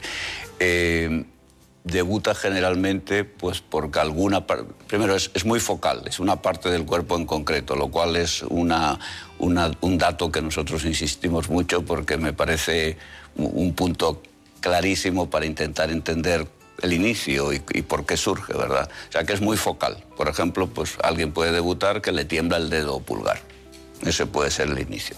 Muchas personas no tiemblan y desde luego no tiemblan al inicio, o sea que otros se debutan pues porque tienen, antes cuando se escribía mucho, pues se daban cuenta que se les hacía más pequeña la escritura. Ahora es con el teclado del ordenador, eh, o falta de braceo, o arrastrar una pierna. Pero esas son las manifestaciones habituales. Y después se habla de manifestaciones previas, eh, por ejemplo, la falta de olfato. Lo que pasa es que casi nadie viene a la consulta quejándose de falta de olfato, aunque ya lo tengan previamente. Claro, claro, claro. sí, sí.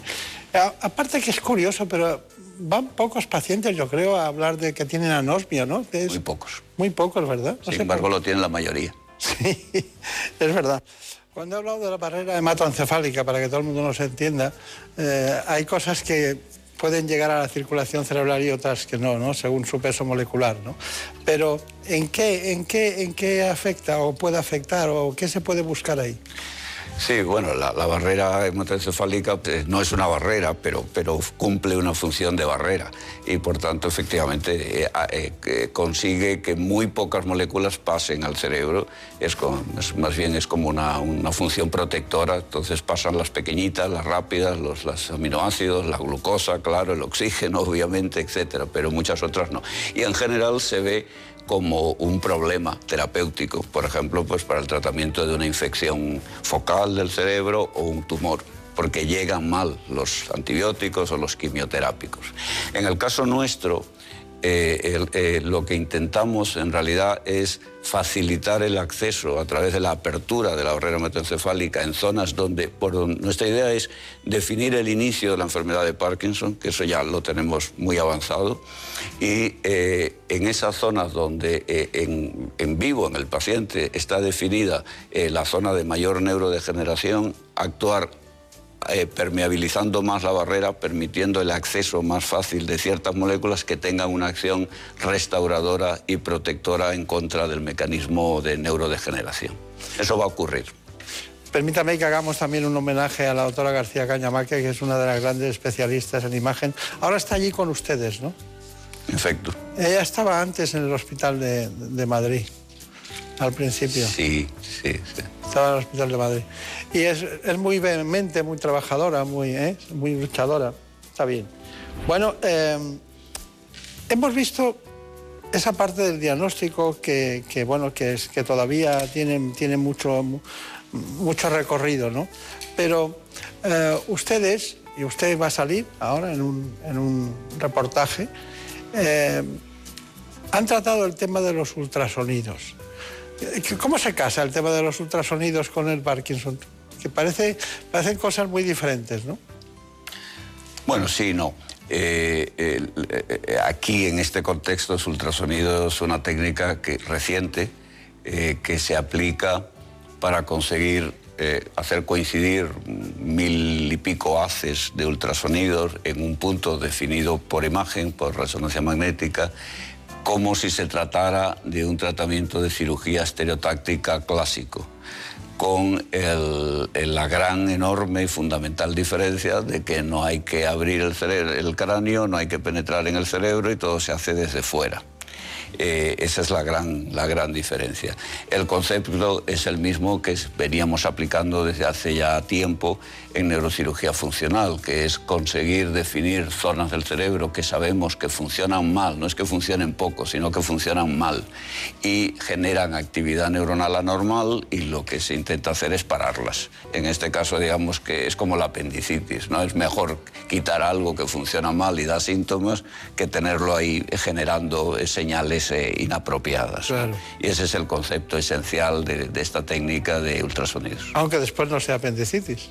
No, claro, bueno, siempre hay errores. En este caso es más, difícil porque eh, la, fisiopatología de los signos cardinales clásicos de la enfermedad de Parkinson, el temblor es el más descollante, pero no el único, eh, la falta de la torpeza, la rigidez, pues la tenemos muy bien definidas y, de acuerdo con lo que le predomina al paciente se va a una zona u otra, se intenta localizar dentro del cerebro la zona eh, del cuerpo que está más afectada. Pues, por ejemplo, esta mañana se estaba haciendo un tratamiento de ultrasonidos en, en el Puerta del Sur y el paciente le temblaba mucho la mano, pues hasta que no se consiguió, eh, digamos, atinar la zona de, de efecto sobre el área de la mano, pues, pues el, el procedimiento no Cuesta. estaba acabado, ¿no? Claro, claro.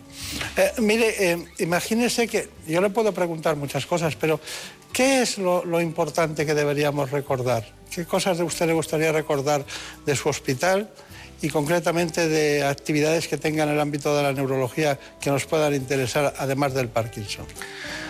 Además de Parkinson, en, el centro que, que dirijo, eh, nos dedicamos a trastornos del movimiento en general. Pues claro, el temblor esencial es muy relevante. Justamente parece que viene todo preparado, pero no lo estaba, eh, porque el, te- el temblor esencial eh, llega a ser muy incapacitante, es muy prevalente, es más prevalente que la enfermedad de Parkinson y sin embargo, como los tratamientos farmacológicos no son buenos, los pacientes dejan de ir a la consulta de neurología y están pues por ahí.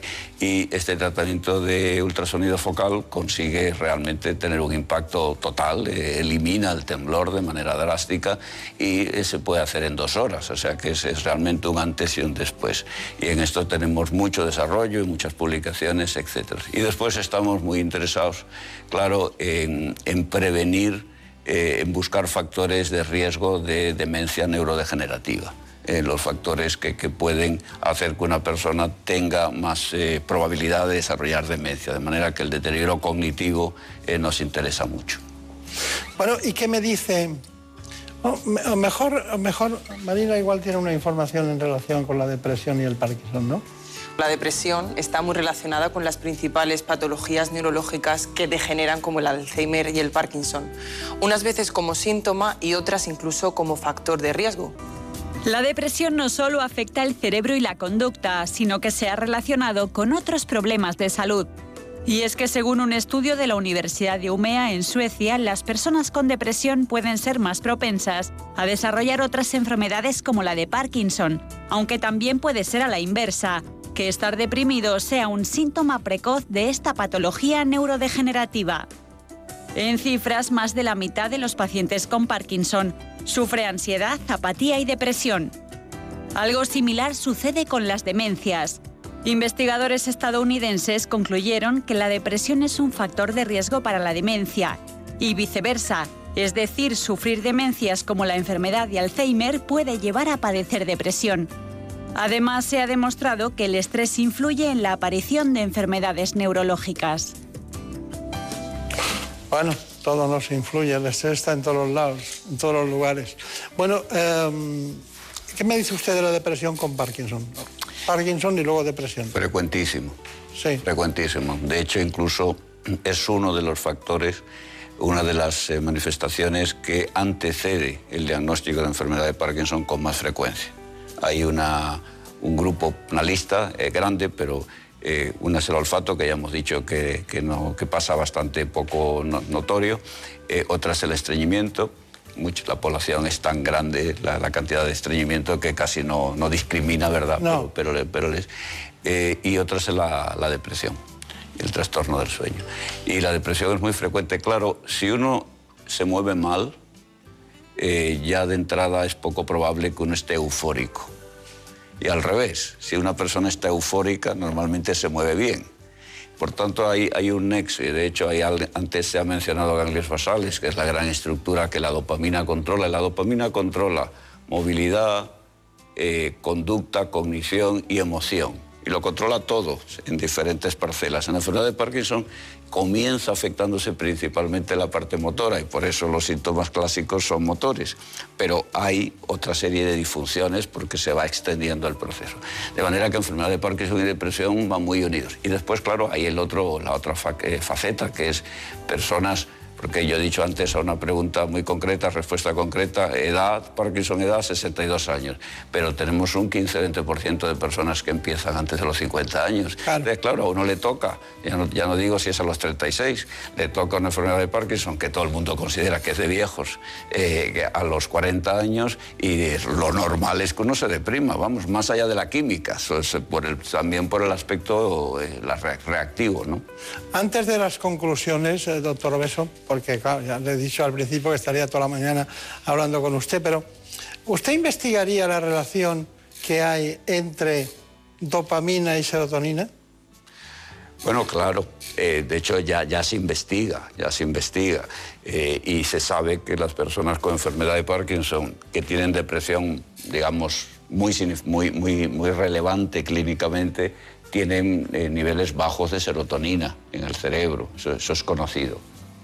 El tema es cuánto es primario, eh, es, decir, es precoz en el proceso y cuánto es tardío. A mí me interesa lo precoz porque nuestro objetivo es, eh, es reconocer al enemigo, es como lo del coronavirus ahora, es reconocer el punto de inicio para pararlo ahí, no dejar que se expanda. ¿vale? Claro. Y entonces, eh, en ese sentido, la- los cambios en serotonina me resultan algo menos eh, interesantes. Ya, ya, ya, ya. Bueno, se dedica usted a lo que se dedica. Claro. Bueno, conclusiones. Brevemente, por favor. La, la enfermedad de Parkinson ya no es una enfermedad eh, que produce altísima incapacidad. Eh, hay, hay por ahí el bulo de que solo la terapia solo dura cinco años. Eso es rotundamente falso. Eh, hay terapias sucesivas que se, van, que se van utilizando y las personas mm, conviven con la enfermedad de Parkinson. Se ha mencionado el ejercicio, que es fundamental, y hay muchos tratamientos que hacen que la persona eh, siga teniendo una razonable autonomía. La silla de ruedas ya no es el prototipo, no es la imagen de la enfermedad de Parkinson. Eso no quiere decir que no haya alguien que, no le, que tenga una enfermedad mucho más grave, porque ya se sabe que en medicina hay un espectro, ¿verdad? También los hay muy benignos, que esos casi ni se les nota ni, ni aparecen por ningún lado. Los dos espectros existen, los dos polos. Pero en general la silla de ruedas no es. eh, Por tanto, la enfermedad ya no es tan grave como se, se reconocía. Y el problema, como dije al, al inicio, es que hay que envejecer. Entonces, lo- la clave, mientras no haya una forma de detener el envejecimiento, ¿verdad? Eh, pues la clave es intentar reducir los factores aso- asociados al envejecimiento que nos hacen más vulnerables. Por ejemplo, la, la falta de masa muscular, el- el- la falta de, de ejercicio, del equilibrio, eh, la, la- la forma de hablar eh, y, por supuesto, cognitivos. Es, la- es muy clave. Claro. Bueno, eh, le quieren localizar. ¿Alguien? ¿En Corcubión? o, o- o en Jerez? ¿O en Denia? ¿Qué hacen? Es difícil, ¿eh? Localizarle. ¿eh? No, Google resuelve esto. HM, CINAC, Puerta del Sur, en Móstoles, vamos, nosotros después de Iker Casillas somos lo siguiente que, que hace a Móstoles en el mapa, ¿no? Eh, Está bien. Me ha dicho Marina Montiel, dice, ¿qué programa? No lo dice, le gustan los programas, pero no lo dice casi, dice, ¿qué programa más interesante? Así que después de este interesantísimo programa, con uno de los grandes de la neurología, no española, sino mundial, a todos ustedes decirles que seguimos aquí, como siempre, aprendiendo. En buenas manos. El programa de salud de Onda Cero. Dirige y presenta el doctor Bartolomé Beltrán. ¿Conoces la relación entre cuidar de tu hogar y cuidar de ti? En Murprotec sabemos que cuando eliminamos las humedades de forma definitiva de tu hogar estamos cuidando de ti y de tu familia. Una vivienda libre de humedades es sana y segura. Llámanos al 930 1130 o accede en murprotec.es. Cuidando de tu hogar, cuidamos de ti.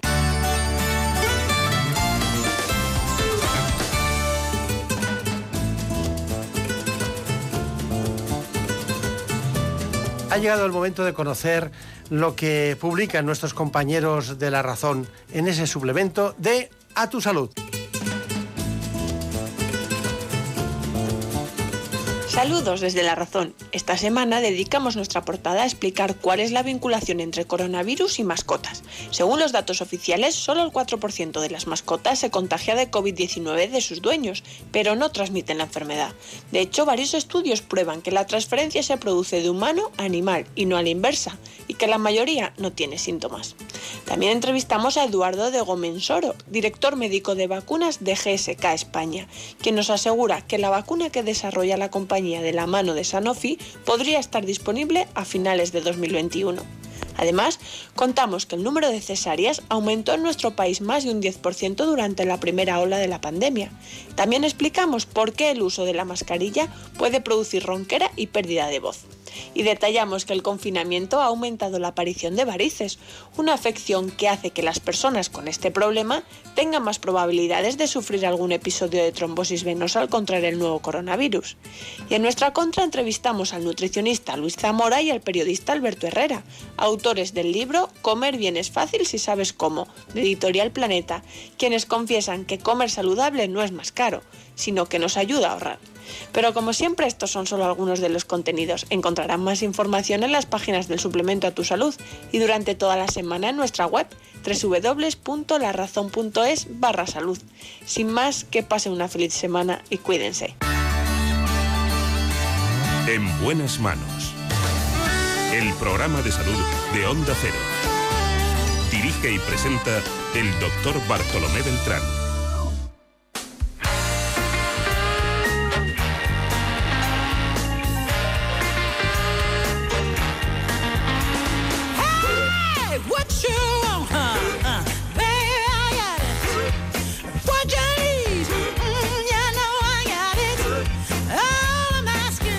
Y después de las matizaciones del doctor José Obeso, que nos ha explicado cómo funciona ese centro integral de neurociencias y sobre todo el Parkinson. Pues sí, después de oírle, nos adentramos en un mundo apasionante, el mundo vascular, la angiología y cirugía vascular. Lo hacemos en el Hospital San Francisco de Asís y allí se encuentra el doctor Claudio Gandarias.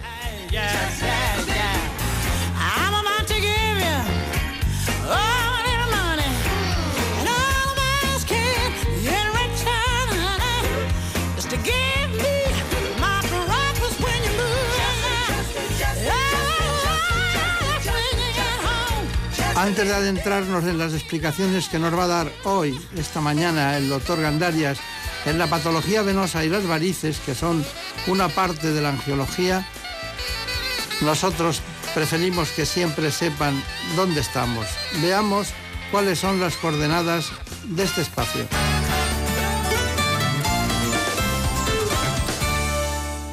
La insuficiencia venosa afecta en España a más del 25% de la población adulta y es cinco veces más frecuente en mujeres. Se trata de una patología cuya incidencia está aumentando en los últimos años. La manifestación más frecuente de la insuficiencia venosa crónica son las varices, un problema que además de tener una repercusión estética puede suponer un riesgo serio para la circulación.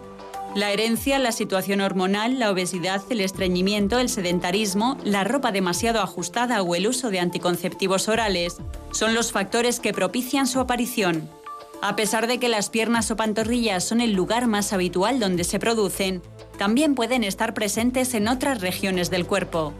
Las varices se manifiestan en diferentes grados, desde pequeñas arañas vasculares a las varices gruesas, y sus síntomas van desde la pesadez de piernas, los calambres y picores hasta un fuerte dolor. Los expertos afirman que esta patología tan prevalente tiene unos costes sanitarios, sociales y laborales muy importantes. Vamos a tratar una de las eh, patologías más frecuentes que se produce en la población, sobre todo en mujeres, pero también en hombres. Ahora sabremos los datos exactos de, esta, esta enfermedad que, bueno, que acaba muchas veces en quirófano. Hoy nos acompaña uno de los grandes, concretamente el doctor Claudio Gandarias, jefe de servicio de angiología y cirugía vascular del Hospital Ramón y Cajal, y también es jefe de la unidad de angiología y cirugía vascular del Hospital San Francisco de Asís en Madrid. y sepan que es presidente de la unidad de aorta compleja del Hospital Ramón y Cajal. Bueno, doctor Gandarias, hay una cuestión y es que él- yo creo que Claudio no ha venido ninguno aquí, nada más que usted, Claudio. Bueno, ahora hay más, no- hay más Claudios ahora, ¿eh? Ah, sí. Ahora hay muchos más. No sabía, sí, sí. Es muy italiano, además, ¿no? Italianos, sí, efectivamente. Muy ¿eh? italiano. Los, los emperadores. ¿Cuántas, ¿Cuántas varices o insuficiencias venosas crónicas habrá operado usted? Bueno, es que la insuficiencia venosa crónica en nuestra especialidad es, digamos, la parte más importante ¿no? de, en cuanto a volumen. Prácticamente el 70% de los pacientes que vemos tienen un problema venoso, de insuficiencia venosa crónica. Yo llevo 36 años en este tema y habré operado 8.000, 9.000 eh, varices con distintas técnicas, cirugía, espuma, endoláser últimamente, que son los, lo que estamos haciendo más en los últimos años, ¿no? Claro. Y, y, y o 4.000 o 5.000 de cirugía arterial, ¿eh? que son muchos años ya. La cirugía arterial a ustedes, en el buen sentido, les gusta, les gusta más, es donde se ve el cirujano, ¿no? Hombre, es eh, la, la especialidad, cuando yo cogí la especialidad, la cogí como casi todos por las aneurismas de aorta, la cirugía carotidia, ¿eh? y luego la parte venosa es una parte muy importante porque es una parte que afecta a la, gran masa de pacientes, ¿no? Y que tiene consecuencias cuando no se tratan y se dejan evolucionar. Claro, claro, claro. Bueno, de, todas maneras, eh, usted ha hablado de varias técnicas que utilizan ahora, ha citado creo tres, cuatro técnicas que utilizan, pero incluso en el coste, en el coste económico de los hospitales, eh, se hacen estudios para, siendo igual de eficaces, eh, ver qué técnica utilizan más o qué técnica utilizan menos. Me sorprendió un estudio que vi de, ese tipo y, y le quería preguntar, mm, usted puede hacerlo de cuatro maneras diferentes. En unas varices medias, ni, ni muy profusas, que, que van, diríamos que van desde la ingle hacia abajo, ¿no? No, no superan esa, esa fase. ¿Qué elemento utilizaría? ¿Qué, qué es lo que utilizaría más? ¿Qué es lo decir, me tengo que llevar esto de viaje y no puedo perderlo porque soy cirujano vascular y tengo que operar varices. ¿Qué se llevaría? Hombre, la cirugía convencional que se sigue haciendo eh, en la seguridad social sigue siendo la primera técnica, es la más económica, tiene unos buenos resultados, es más agresiva, pero eh, hoy en día también todas las técnicas han evolucionado, ¿no? Eh, sin duda, si se puede hacer técnicas menos agresivas tipo endoláser, pues fenomenal. No siempre se puede hacer el endoláser. ¿eh? Tiene que haber unas características anatómicas, técnicas, ¿eh? pero en la mayoría de los pacientes se pueden hacer, si no 100% técnicas no invasivas, sí se pueden complementar, que es lo que hacemos en muchos pacientes, eh, la parte, digamos, más agresiva con láser, luego pequeñas cirugías con flebectomías y espuma. Entonces, cogiendo un poquito de todo, se consigue hacer un tratamiento muy completo y muy poco agresivo, prácticamente ambulante. ¿Le costó mucho aceptar la espuma? La espuma, yo eh, soy un poco crítico con la espuma en el sentido de utilizarlo en grandes ejes safenos, porque mi experiencia es que la recidiva a, los dos, tres años es alta, por encima del 30%. ¿eh? Entonces nosotros, en nuestros protocolos, la espuma la utilizamos en gente muy mayor, en la consulta, o como complemento de las otras técnicas que he comentado antes. Está bien, está bien. Bueno, eh, vamos a ir a- al Hospital San Francisco de Asís, donde usted también trabaja.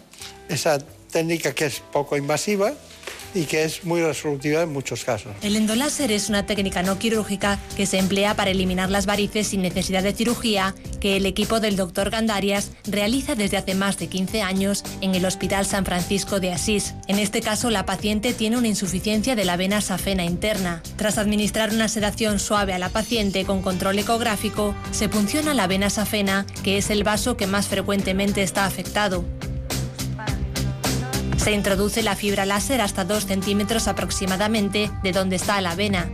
Se infiltra una solución de suero salino y anestésico local alrededor de la vena. Se procede a la ablación térmica de la vena safena interna y posteriormente se realizan las flebectomías con microincisiones de las ramas colaterales que son muy evidentes. Para terminar, se cubren las microincisiones con una venda compresivo hasta la rodilla y una media de compresión. Entre las ventajas que ofrece esta técnica, el paciente puede hacer vida normal al día siguiente y la recuperación es mucho más rápida. Sí, no, se ha visto, se ha visto Ahí hemos visto varias técnicas. Claro. ¿Cada cuánto tiempo? ¿Cada cuánto Es tiempo? decir, es decir, una vez que, que se ha hecho la última intervención, ¿cuándo tiene una vida normal la paciente? No, los pacientes tienen que andar al día siguiente con el vendaje compresivo, además que es, eh, se lo decimos que es obligatorio, tienen que intentar hacer una vida prácticamente normal, hombre, no van a salir corriendo y saltando, pero lo que es la vida normal la tienen que hacer al día siguiente. Y además se encuentran muchísimo mejor cuando caminan y se mueven. Sí, ¿no? Sea, Claro, porque la irrigación vascular... claro, porque el, el pequeño componente inflamatorio que produce el láser lo compensan con, con el ejercicio. Claro. Bueno, hay otra cuestión eh, mu- muy importante y es que ves a muchas personas que utilizan cápsulas o cremas o pomadas, eh, eh, incluso que todavía, todavía desde que, desde que estudiábamos medicina ya se usaban y ahora se siguen usando, ¿no? ¿Y qué, qué piensa de todo eso? Bueno, pues son pequeños aportes, hay gente que mejora algo la sintomatología. Si se, cuando se prescribe, generalmente es porque el paciente tiene algún tipo de sintomatología, sobre todo de pesadez, edema. En pacientes que tienen una afectación más microcirculatoria, sin afectación de grandes ejes, quizás son los que más se benefician de la medicación. Pero la medicación es efectiva en torno al 50% de los pacientes. Hay otro 50% que no nota nada. Pero tomarlo por rutina no tiene mucho sentido. Y desde luego si se toma en los meses de calor y luego hay que suspenderlo. En la gente que lo toma todo el año eso no tiene ninguna indicación. Claro, claro. Bueno, imagínense que estamos en verano, eh, una, persona sangra un poco, muy poco, por una variz, y, le dice, eh, un médico de atención primaria, eh, le dice, bueno, utilice, utilice anticoagulantes orales y antiinflamatorios, porque había una reacción inflamatoria. ¿Qué le parece esa situación? ¿O es de la indicación precisa es ir rápidamente al hospital, a un centro como el que usted dirige? No, desde luego, si sangra una variz, lo primero que hay que hacer es tumbarse, levantar la pierna, en ese momento deja de sangrar, vendarla con un vendaje compresivo, si se puede no poner anticoagulantes, si se puede no poner ningún anticoagulante, y ese paciente debe pedir una consulta preferente en cirugía vascular porque es una de las causas de indicación de, tratamiento de varices, porque generalmente esa variz si no se trata va a volver a sangrar, ¿eh? y sangran bastante. Y sangran bastante. Sí, ¿no? Y asustan. Y asusta, asusta. La gente que le pasa se llevan un buen susto. Porque Es además no distinguen si es sangre venosa Claro. o es Es sangre... muy llamativo y cuando están eh, de pie, por la presión, sangran muy lejos y se asustan mucho más. Por eso lo primero es tumbarse, levantar la pierna. En ese momento se vacía la- el sistema venoso superficial y deja de sangrar. Y entonces hay que vendarle la zona donde haya hecho la herida en, en- en la raíz que se haya erosionado. Ustedes recomiendan muchas, en muchas ocasiones el, el, diríamos, unos centímetros más alto la cama eh, en personas que tienen varices incipientes, ¿no? En la gente que tiene edema, que se le inflama la pierna, que hay mucha ahora en verano, sobre todo gente mayor que a lo mejor tiene varices, que no pueden caminar bien porque tiene además artrosis y porque no tienen una buena movilización y se va cargando la pierna, el que estén, eh, el- eh, eh, si pueden en el descanso nocturno estar un poquito más elevado, unos 15 centímetros los pies de la cama, eso le va a hacer, va a favorecer el drenaje y es- le va a aliviar mucho la sintomatología. Eso, eso siempre que se pueda, que no tengan problemas arteriales asociados. Claro, claro, claro. claro. Bueno, la doctora Julia Ocaña trabaja con usted. Sí, hombre, llevamos 35 años, solamente. Solamente. Bueno, eh, a usted no se le nota, a ella supongo que tampoco. Tampoco, haya menos que a mí. Eh, ella eh, estuvo, estuvimos nosotros viendo una operación, una escleroterapia. Escleroterapia. La escleroterapia es una técnica que se utiliza para la eliminación de varices. Consiste en un proceso inf- inflamatorio eh, que lo producimos por la, inyección de una sustancia en el interior de la vena o de la varícula. El proceso inflamatorio va a producir una fibrosis y, y entonces produce la eliminación de esa variz o varícula. Se utiliza normalmente una sustancia esclerosante que es el polidocanol, se utiliza en diversas concentraciones y se puede utilizar haciendo la espuma para las varices que son de mayor calibre o tamaño. Eh, Los beneficios de la escleroterapia son el eliminar las varices de una manera poco agresiva sin que intervenga un quirófano o una cirugía y bueno y sobre todo en pacientes que eh, la, la esclerosis de varices gruesas como de, de de safena eh, se van a beneficiar sobre todo las pacientes mayores con contraindicación quirúrgica. En un principio hay que diagnosticar muy bien qué, qué varices son subsidiarias de poderse eh, beneficiar de este tratamiento y que luego hay que quitar un poco el complejo de que, bueno, como es estético, no me lo voy a hacer, pero es que no es normal verlo en, las piernas de las mujeres. Entonces, si puedes evitar que eso que vaya a más y pueda terminar deteriorando la piel o algún proceso ulceroso, pues es muy beneficioso. Bueno, pues eh, ciertamente es muy interesante esta intervención. ¿Cuáles son sus ventajas? La escleroterapia. La escleroterapia, lo que ha comentado la doctora Ocaña ahora, es muy útil en gente que por diversos motivos, pacientes a lo mejor muy mayores, con mucha morbilidad, eh, no debes meterles en quirófano. ¿eh? En esos pacientes el tratamiento con espuma, también con pegamento, puede ser muy útil. Eh, y luego es una técnica complementaria. Una vez que se ha hecho el endoláser, se han hecho flebectomías, con la espuma podemos acabar de tratar lo que queda que no se puede hacer de otra manera. ¿eh? Es una técnica complementaria muy buena para, sobre todo, mejorar el aspecto estético después de las intervenciones con láser, flebectomías, etc. Eh, dentro de, la, evolución de unas varices, me imagino que habrá un punto eh, peligroso, no de no retorno, pero ya peligroso, ¿no? ¿Cuál es ese punto y, y, cómo- y cuál es el momento ideal para ir al especialista? El, el punto sí que lo hay de no retorno. O sea, hay, hay un momento en que las lesiones que, que aparecen, cuando hay una atrofia de la piel y de la grasa, esas son lesiones irreversibles. Y ya todo lo que podamos hacer es intentar que no vaya más o que vaya más lento, pero ya no se va a recuperar. La piel que, tiene, que está atrófica y que está con una fibrodermatosclerosis, esa no se recupera. Entonces, ¿cuándo debe consultar eh, los pacientes? Deben consultar siempre que tengan varices o dolor, pesadez, calambres, porque a veces, como he comentado antes, no se ven las varices. Tiene uno una insuficiencia del eje safeno, a veces sin sintomatología, ¿eh? y, no, y no se ve nada por fuera. Y se sorprenden cuando haciendo un ecodoppler vemos que tiene una insuficiencia masiva del eje que le está empezando a pigmentar la zona de- del maleolo, la zona del, del tobillo. Y mucha, mucha gente viene cuando empieza a notar ese tipo de pigmentación, porque no, no tienen grandes síntomas. Entonces, ahí es cuando hay que cortarlo, porque cuando ya dejamos que eso evolucione a lesionar la grasa y la piel de la zona maleolar, ahí ya estamos en, en la fase preulcerosa y es irreversible. Las lesiones son irreversibles. Claro, claro.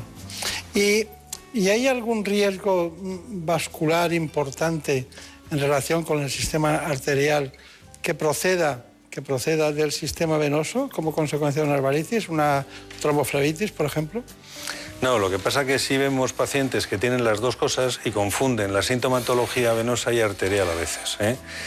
Y vienen lesiones que, úlceras eh, venosas que no curan, eh, que llevan tiempo tratándolas sin curar y porque hay de base también una patología arterial.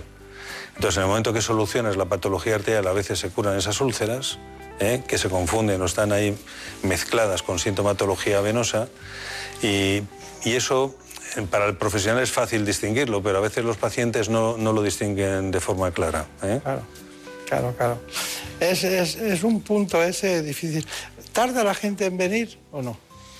Las mujeres, eh, no. Las mujeres, como tienen un componente estético, vienen antes en general. Los hombres siempre vienen con una mujer que les tira de la oreja y los lleva a la consulta. ¿eh? Y siempre vienen en estadios mucho más avanzados, siempre. Bueno, hemos intentado investigar y le encargamos a María Montiel que, que lo hiciera, la relación entre varices y genética. Sí, porque tenemos algunas preguntas todavía, como ¿se heredan las varices? ¿Qué importancia tiene la genética en esta patología? ¿Cuál es la relación entre varices y trombosis? La insuficiencia venosa crónica no tiene cura, pero se puede controlar, sobre todo para evitar que degenere en una trombosis venosa, una patología que cada año se cobra la vida de medio millón de personas en Europa. Según las últimas investigaciones, las varices son hereditarias en un 97% de los casos, mientras que el 60% de la predisposición a padecer una trombosis también lo es. Se sabe que la trombosis es la principal causa de muerte entre pacientes oncológicos tratados con quimioterapia y en mujeres embarazadas. Los deportistas en general también están sometidos a un importante factor de riesgo.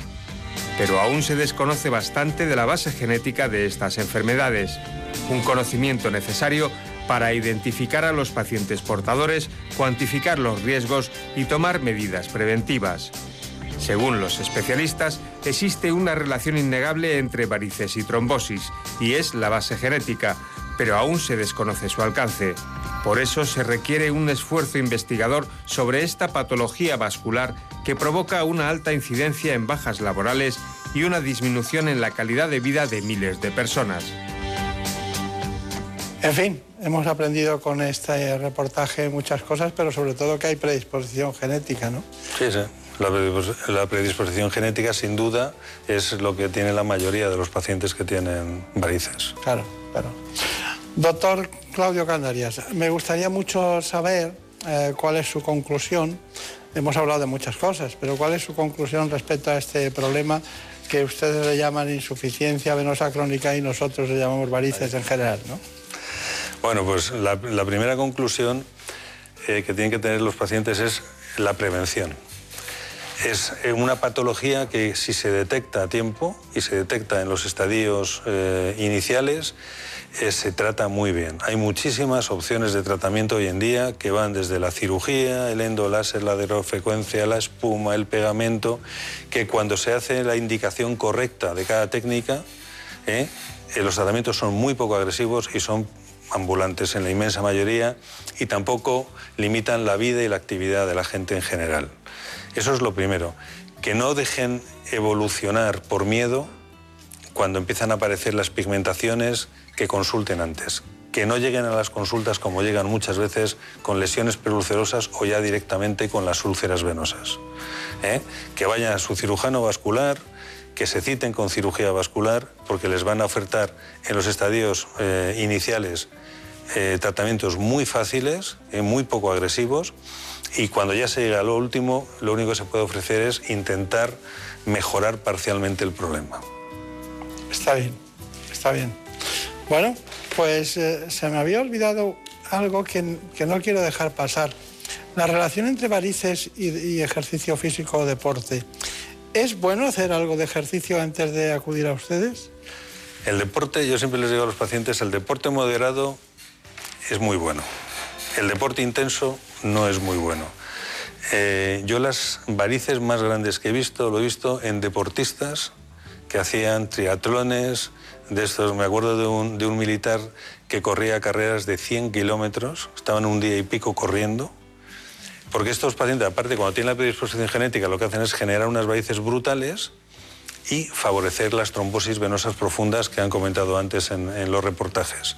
Y eso ya son situaciones mucho más graves con riesgo de embolismo pulmonar. Entonces, cuando un paciente tiene varices, el ejercicio intenso no le viene bien. El ejercicio moderado con media le viene bien. Andar. Andar y si va a andar mucho, porque también eh, tenemos el típico paciente que se va a hacer el camino de Santiago eh, con varices pensando que le va a venir muy bien y lo que le viene es fatal, porque entonces las varices eh, estallan. Y siempre con, con la media como soporte elástico para evitar esas cosas. Muy bien. Doctor Gandarias, pues ha sido un placer, como siempre. Muchísimas gracias. La última vez le prometí que hablaríamos de algo en relación con la de su especialidad, la angiología y cirugía vascular. Queríamos hablar de algo relacionado con las arterias, pero hemos seguido hablando de varices. Sí, bueno, es que lo, es lo que más demanda la población, ¿no? Desde luego. Bueno, Y lo está más muy frecuente. feliz, que tenga mucha suerte. Muchas gracias. Muchísimas gracias a vosotros. En buenas manos. El programa de salud de Onda Cero. Por un beso tuyo, contigo me voy. No me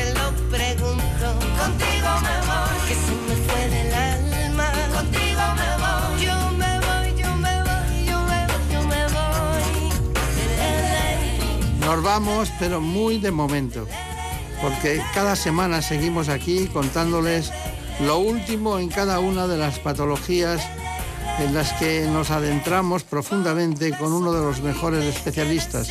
Lo hacemos cada semana, aquí, en ¿Qué me pasa, doctor? Perdiendo el miedo dejó llevar. Y se enreda el tiempo mojando los sueños. Y tu boca loca